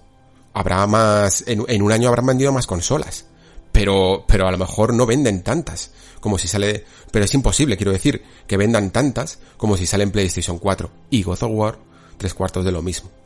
Demon Souls, de hecho, que fue un poco el que para mí inició esto, porque yo antes de que se confirmaran todas estas versiones de PlayStation 4, eh, salió ese, ese famoso cartel, yo lo vi en directo, me quedé, hice una foto, lo estaba hablando con unos amigos diciendo, ¿qué significa esto de otras consolas? Demon Souls es una marca completamente exclusiva de Sony. Otras consolas no puede significar otra cosa que PlayStation 4. Y si, y si es cierto que es un error humano, que yo ya, por, por toda la desinformación y el caos que se formó después de la conferencia, puedo llegar incluso a dudar de que ese cartel no fuera perfectamente correcto y que ahora estén haciendo un poco recogida de cable por para centrar el mensaje de nuevo en PlayStation 5 porque la gente no hacía más que hablar de PC y de PlayStation 4. Pues bien, como digo, Demon Souls es un juego que, que se puede permitir incluso a lo mejor el lujo de vender menos, de no tener que apelar al mercado de PlayStation 4, por la misma estrategia que por la que nació Bloodborne, ¿no? Porque el fan de los Souls es muy fan y allá donde haya un Souls, allá donde haya un juego de Front Software, van y compran la máquina. ¿Cuántos de vosotros vais a comprar una PlayStation 5 comenzando por Demon Souls? ¿Cuántos de vosotros a lo mejor no lo haríais si este juego también saliera para PlayStation 4? Es un es un tipo de fan hardcore que se puede permitir o que, que, va ya, que es tan entusiasta, que va allí donde hay un juego de Front Software. Y como he dicho antes, Bloodborne vendió 2 o 3 millones de PlayStation 5 en 2015. Y Demon Souls es un juego muy preparado para ese jugador entusiasta. Así que entiendo que lo restrinjan a, a, ser un juego exclusivamente de PlayStation 5. Y luego también que además es probablemente el juego que más Next Gen se ve de todos. Lo que pasa es que es tan... E, e, es, esta forma de ser tan next gen, en el fondo, no significa que tenga que ser exclusivo porque Horizon Forbidden West estoy convencido de que va a tener incluso mejores, un, mejor apartado técnico que Demon Souls cuando salga y ya se ha confirmado que va a ser un juego de PlayStation 4. Es decir, a la hora de hacer un port, mm, da igual cuánta, eh, cuántos efectitos le pongas, que siempre vas a poder hacer una versión menor. Una versión menor siempre y cuando, evidentemente, no afecte a tu diseño. Porque lo que digo, Ratchet Clank es un juego que Mm, sería muy, muy difícil, yo diría casi imposible, que saliera en PlayStation 4, a no ser que te quieras comer cada 2x3 cargas eh, cada vez que atraviesas ese agujero de gusano, ¿no? Y que ese agujero de gusano, que es prácticamente una carga instantánea de 1 o 2 segundos, con un disco duro tradicional, un HDD, tendrían que ser cargas de a lo mejor 10 segundos o más. Así es lo que afecta, en el fondo, al diseño de niveles.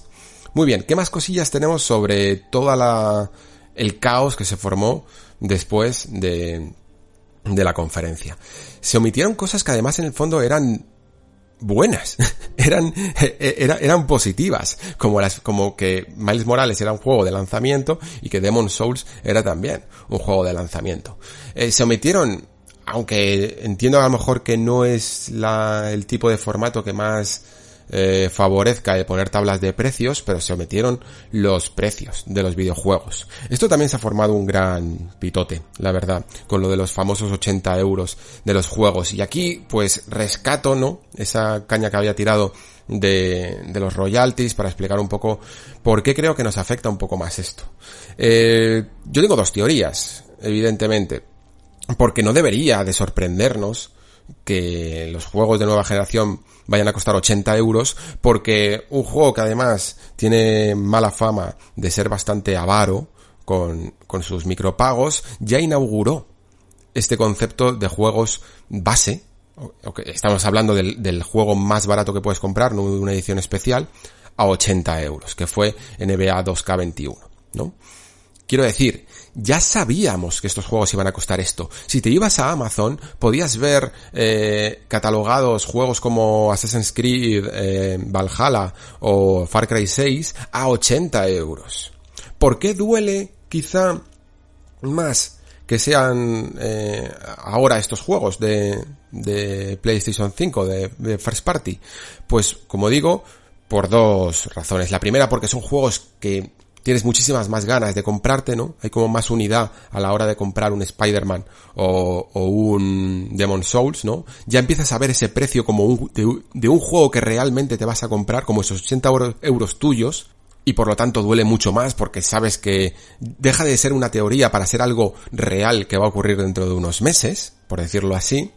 Y luego también porque seamos más conscientes de ello o no, los juegos first party siempre han sido algo más baratos que, los juegos third party. ¿Por qué ocurría esto? ¿Por qué los juegos eh, first party eran más baratos? Bueno, pues porque no tenían que pagarse royalties a sí mismos, ¿no? Eh, todos sabemos que para que tú puedas programar en una máquina, para que tú puedas meter su juego en una store o venderlo bajo una plataforma, tienes que pagar royalties a Sony, que suelen rondar entre un 30 o 40% me parece, me podéis corregir si alguno sabe el dato correcto, eh, de, de las ganancias de ese juego que pasan a ser las ganancias de, la propia Sony o de la propia Microsoft, de la propia Nintendo o también de Steam que poco a poco fue subiendo sus royalties y por eso el tradicional juego de PC de 40, 45 euros fue subiendo también a los 60 incluso. Por esos royalties que subió también Steam, ¿no? Y esos son los royalties de hecho que ha querido ir bajando Epic Store eh, con sus políticas en su tienda y bla bla bla, todos sabemos un poco de qué va esto. La cuestión es que si tú eres una first party, mm, no vas a pagarte royalties a ti mismo. Se entendía que pudieras bajar eh, 10 euros el precio, ¿no? Porque, porque te salía relativamente, entre comillas, más barato al no tener que pagar esos, ese, ese, esos royalties. Aunque tu juego fuera una gran superproducción, que oye, eh, evidentemente estoy convencido de que las superproducciones de Sony son de las más caras del sector, pero eso no significa que otras superproducciones como Destiny o Cyberpunk o yo que sé, un juego de Ubisoft a lo mejor, o los juegos más caros que haya por ahí, eh, tengan menos derechos, ¿no?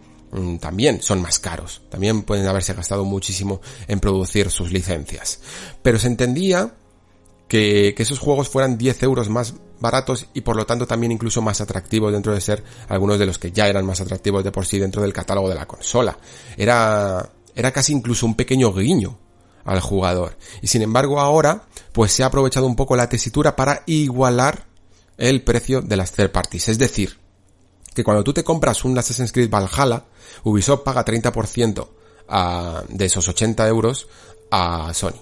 Pero cuando tú te compras Demon Souls, Sony recibe esos 80 euros de manera íntegra.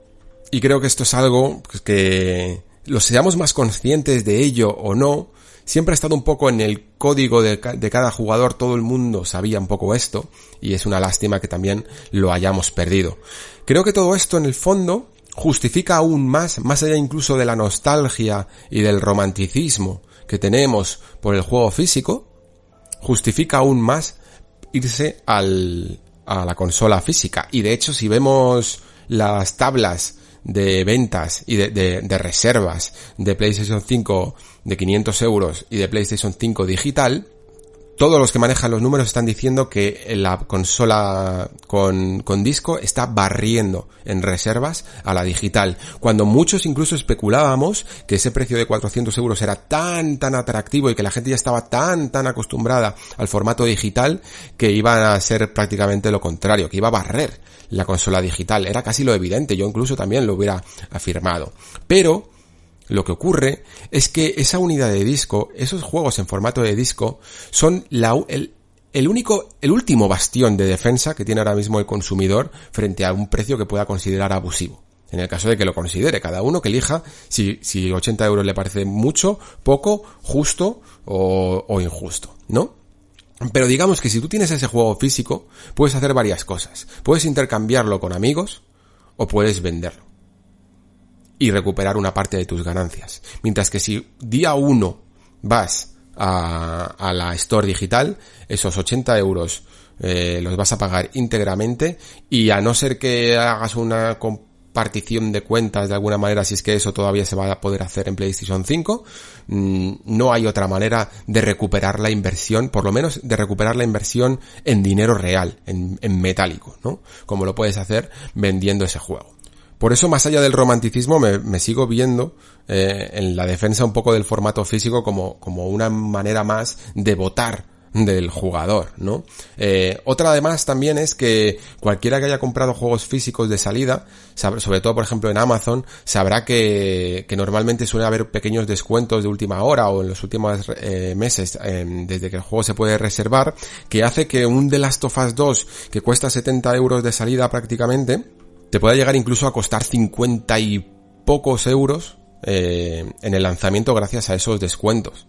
Esto es algo, esa fluctuación de precios en base a no sé qué algoritmos que utilizará Amazon o el resto de las tiendas, es algo que no vemos en la Store Digital. La Store Digital tiene precios invariables de lanzamiento y a no ser que te esperes a esas ofertas o a que lo incluyan en algunos catálogos de suscripción, no vas a poder conseguir ese juego más que pagando los 70 y ahora los 80 euros de rigor. Si nos vamos ahora mismo a Amazon, por ejemplo, eh, vemos fluctuaciones en los juegos ya de nueva generación, en el caso de juegos de Ubisoft, por ejemplo. Si tú buscas Assassin's Creed Valhalla, Ahora, ahora estoy buscándolo y, la versión de PlayStation 5 solo me sale una versión Gold. No sé por qué no me sale la, normal. Pero el otro día la busqué y costaba unos 60 y... No sé, 63, 66,99, vale, que es que tienes que irte a la pestañita, ¿no? De la edición limitada. 66,99 Assassin's Creed Valhalla en, en Amazon, edición limitada, eh, rebajado del precio recomendado de 80 euros. ¿Vale? Estas son las típicas ofertas, por decirlo así, que te encuentras de lanzamiento en versión física.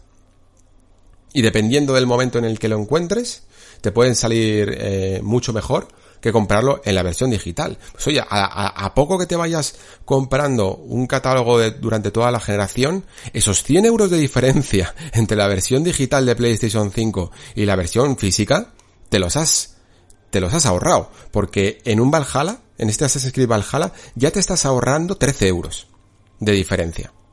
En el caso de que vayas a comprar juegos de primera jornada, ¿no? Eh, si vas a jugar a juegos en oferta o si vas a jugar a juegos en el PlayStation Now a la medida que se vaya rellenando el catálogo, pues eso lo tienes que ir eh, ponderando tú y sabiendo qué es lo que más te conviene. También es cierto que creo que este sobreprecio nuevo de e, este nuevo baremo de los 80 euros como PVP para la nueva generación es algo que puede llegar a beneficiar mucho a, Microsoft, porque los juegos first party de Microsoft pueden costar 70 o pueden costar 80 euros, pero cualquiera los va a poder jugar por el precio de una mensualidad de Game Pass. Porque van a estar allí todos desde el día 1. Esto es otra de las cosas que ha mencionado nuestro amigo Jim Ryan, que, que dice que ve insostenible, ojo, habréis visto en muchos titulares de las noticias de la prensa que, que ve insostenible el modelo de Game Pass. Esto no es del todo así, lo que, porque ellos mismos tienen un modelo tipo Game Pass con el PlayStation Now. Lo que ve insostenible es el concreto modelo de poner juegos first party de lanzamiento en el catálogo de suscripción, ¿no? Eso dice que es insostenible. Bueno, yo estoy convencido que con la pasta y el desarrollo de los juegos de exclusivos de Sony es posible que sea cierto, porque son juegos que cuestan muchísimo, muchísimo dinero. Creo que los juegos de Xbox no van a costar tanto. Eh, sinceramente, ¿cómo van a ser? Van a tener un, precio, un, un, presupuesto más ajustado a algo que puedan amortizar a un modelo de suscripción. Pero lo bonito también de nuestro medio es que no siempre importa el dinero, sino que importa también la creatividad. Y a mí los juegos de Sony me parecen juegos muy caros y también muy creativos, ojo. Pero tengo muchas ganas también de ver eh, si el modelo, tengo muchísima curiosidad por ver si el modelo de juegos de lanzamiento en el Game Pass de Xbox es sostenible o no. Pero independientemente de que lo sea, esto va a ser una realidad hasta que se estrellen o hasta que triunfen, ¿no? Y mientras el, usuario se va a poder eh, completamente aprovechar de ello. ¿Eso qué significa? Que aquel que tenga esa, llamémoslo si queréis, osadía de comprarse las dos máquinas, aunque sea con los modelos baratos, va a poder a lo mejor disfrutar de las franquicias eh, exclusivas de PlayStation 5, que ya no son tan exclusivas, pero que a la larga supongo que lo serán, y a la vez mm, utilizar el modelo de Game Pass para jugar también a esos juegos del ecosistema Xbox e incluso porque esto lo hace también mucho Xbox, llevarse rápidamente juegos, a lo mejor no de lanzamiento, pero tres meses después de su lanzamiento a, a su Game Pass, ¿no? Recordemos que durante estos últimos años hemos visto juegos como Devil May Cry 5, Red Dead Redemption 2, eh, no recuerdo ahora mismo ninguno más, que, que, salieron con muy poco tiempo de su lanzamiento y que formaban un catálogo muy apetecible. Así que es bien probable que puedas bordear estos precios de salida de 80 euros utilizando servicios de suscripción para ello, ¿no? Y pagando muchísimo, muchísimo menos. Todo esto de los precios es algo que va a cambiar mucho o que, o que vamos a ver en mucho movimiento. No creo que todos los juegos que, que, que, no estamos obligados a pagar 80 euros cada vez que queramos jugar un juego. Creo que eso es algo que ya lo sabemos en el fondo. Poco, jugarás a ese juego exclusivo que, que tienes muchísimas ganas de jugar, que, que, te entra un poco como lo decimos del FOMO, ¿no? Del, del miedo a perderte la conversación, eh, de quedarte fuera del debate de los primeros días, ¿no? Y, y, y, sea uno de tus fetiches, ¿no? Pues por ese juego podrás pagar 40, perdón, 80 euros y el resto muy probable se vayan incorporando a las ofertas y a los catálogos de suscripción, ¿no? Y luego, por supuesto, repito, eh, puede que los tengas también incluidos de serie en el catálogo de Game Pass. Muchos modelos, muchos análisis, eh, muchas formas de disfrutar que al final se van correlacionando y se van respondiendo. Mm, Sony, si no existiera Microsoft, si no existiera esta cosa que ha hecho del Beyond Generations, no hubiera hecho también su propio Beyond Generations. Y como veis, vamos viendo siempre respuestas respuestas y respuestas a las estrategias y eso es lo que hace un poco la competencia, la sana competencia, ¿no? Eh, nosotros aquí como jugadores solo podemos sentir curiosidad por ellas, eh, pensar si nos interesan más o nos interesan menos y ver cómo nos benefician cada una de ellas. Pero si alguien duda de que las exclusividades van a seguir siendo probablemente incluso yo diría más importantes que lo que han sido esta generación, que siempre han sido eh, una forma muy identitaria, ¿no? De, de, tratar a las consolas. Creo que la propia presentación de Sony también es una buena muestra de, de que las exclusividades a talonario han vuelto para quedarse. Si recordáis probablemente todos que probablemente el momento que menos nos gustó, que se trató casi como, como un mal gesto ¿no? De, de pagar exclusividades a golpe de talonario fue con ese Rise of the Tomb Raider, esta generación, a principios de generación, cuando Microsoft anunció la exclusividad por un año, me parece que fue, o por algo más, de la secuela de, del juego de Lara Croft, ¿no? Pues esto ahora va a ser el pan de cada día. Lo vamos a ver, lo hemos visto con, con Deathloop, el juego de, de Arkane, que también va a ser exclusivo durante un año en, en consola, lo hemos visto con Final Fantasy XVI, que también va a ser exclusivo de un año en consola, lo vimos de hecho también con Final Fantasy VII Remake, que también es exclusivo un año en consola, y además es que es muy interesante esto de que sea un año, ¿no? Porque te permite no pagar la millonada que deberías de pagar para hacerlo exclusivo de por vida, pero sí que un año creo que es lo suficiente como para que el que de verdad tiene muchas ganas de jugar no tenga más remedio que, que eh, plantearse jugarlo o comprarlo en esa máquina, ¿no? Final Fantasy VII Remake, pensad lo lejos que parece que queda ya con lo rápido que va la industria. Y todavía no ha pasado ni un año. Vamos a ver muchísimas, muchísimas exclusividades temporales. Esto lo firmo donde queráis. Y ya por concluir, creo que solo me queda hablar un poquito, un poquito, un poquito del tema de la retrocompatibilidad porque sigue siendo un absoluto misterio o cuanto menos un absoluto caos, ¿no? Estamos hablando de que de nuevo Jim Ryan en esa entrevista de Washington Post ha, tenido una declaración un tanto mmm, extraña porque no sabemos, porque genera más preguntas que respuestas, de que el 99% del catálogo de PlayStation 4 será retrocompatible con PlayStation 5. Lo que no se dice realmente es ni cuándo, ni cómo, ni a qué ritmo, ni a partir de cuándo, eh, ni, o sea, ninguna de las preguntas que se puede suscitar aquel que no es que sencillamente quiera ser picajoso y, y, saber exactamente el detalle, sino que está planteándose genuinamente vender su PlayStation 4 para comprarse la PlayStation 5. Y claro, quiere asegurarse de que todo su catálogo de, compras tanto digitales como físicas, o que al menos una gran mayoría va a poder ser disfrutada desde al menos el principio de la generación, porque si le van a tener restringido todo ese catálogo que ya tiene comprado hasta 5 años después de que haya vendido su consola y que ya tenga PlayStation 5, pues a lo mejor no le interesa vender su PlayStation 4 para hacer la transición, y a lo mejor esa, ese hecho hace que se plantee comprarse PlayStation 5 más tarde, ¿no?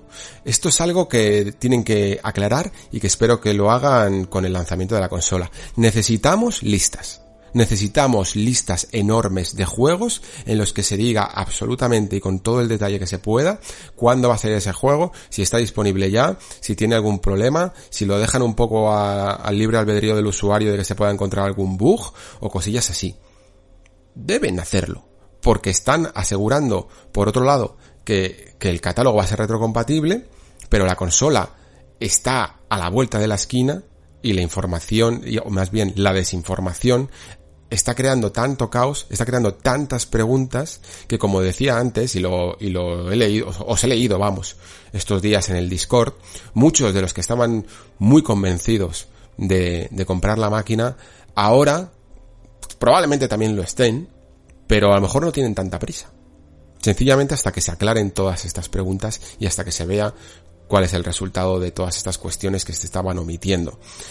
Creo que, fijaos que mm, si terminé la segunda temporada diciendo que Xbox tenía que hacer los deberes o que llegaba, que llegaba tarde, que había hecho los deberes pero que el planteamiento les hacía tener que empezar la generación real dos años más tarde y vivir o sobrevivir un poco de exclusivas o de juegos third party mientras que mientras que llegaban esos grandes juegos que llamaran mucho más la atención de su ecosistema Resulta que Sony, que tenía en el fondo la sartén por el mango por haber tenido una generación rodada y los estudios ya conformados, está a base de sus políticas y esto es algo que en el fondo siempre también es intrínseco de la compañía, esa esa sensación de cierta arrogancia a veces que se le nota cuando se les deja operar demasiado solos que tienen que volver a aclarar. No llega evidentemente a, las cotas que pudo llegar en PlayStation 3 con esas famosas declaraciones de la generación comenzará cuando nosotros lo digamos, etcétera, etcétera, pero veo que se sienten como los reyes del patio y que pueden informar cómo y cuando ellos quieran y eso muchas veces genera ciertas desconfianzas. Creo que es algo que en comunicación, cuanto menos en comunicación y también en tomar decisiones mm, más rápidas eh, y más firmes, tienen que trabajar todavía mucho. La consola yo creo que que es un éxito asegurado. Las reservas han sido también otro punto caóticas. Aquí en España quizá algo menos, porque yo la verdad es que cuando dijeron ya está en Amazon hice ping y en dos botones le, la, la reservé, pero en Estados Unidos ha sido un completo caos y son cosas que tienen que, que tienen que ir trabajando, pero como digo, el éxito es muy, muy, muy, muy asegurado para, para la compañía. Tienen el catálogo, han adelantado proyectos que incluso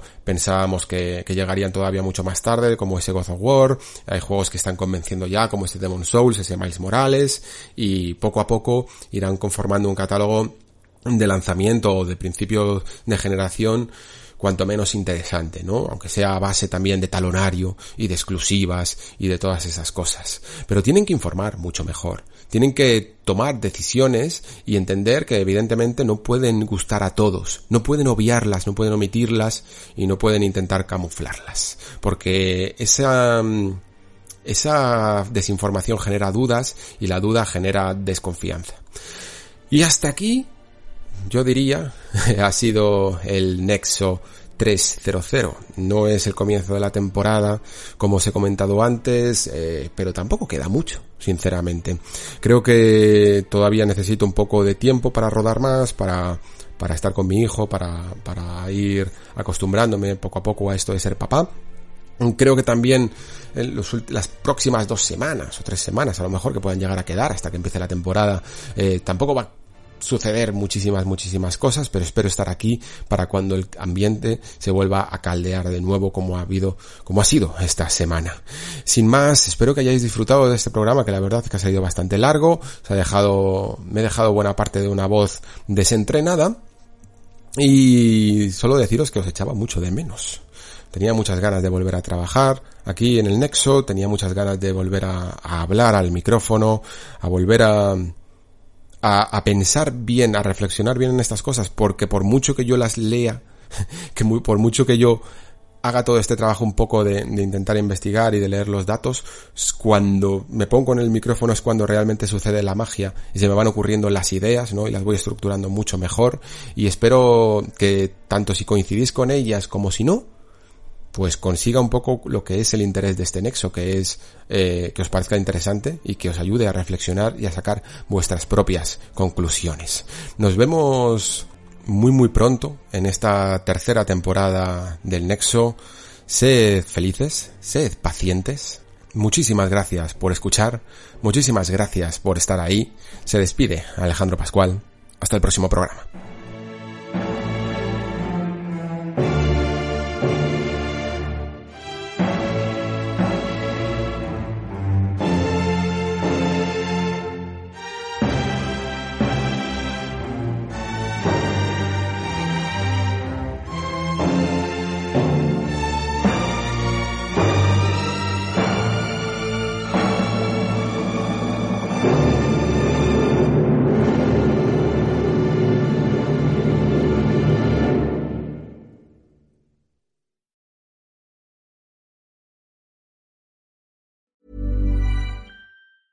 Hi, I'm Daniel, founder of Pretty Litter. Did you know cats tend to hide symptoms of sickness and pain? I learned this the hard way after losing my cat, Gingy. So I created Pretty Litter, a health monitoring litter that helps detect early signs of illness by changing colors, saving you money and potentially your cat's life. Pretty Litter is veterinarian developed, and it's the easiest way to keep tabs on your fur baby's health right at home. Go to prettylitter.com and use code ACAST for 20% off your first order and a free cat toy. Terms and conditions apply. See site for details.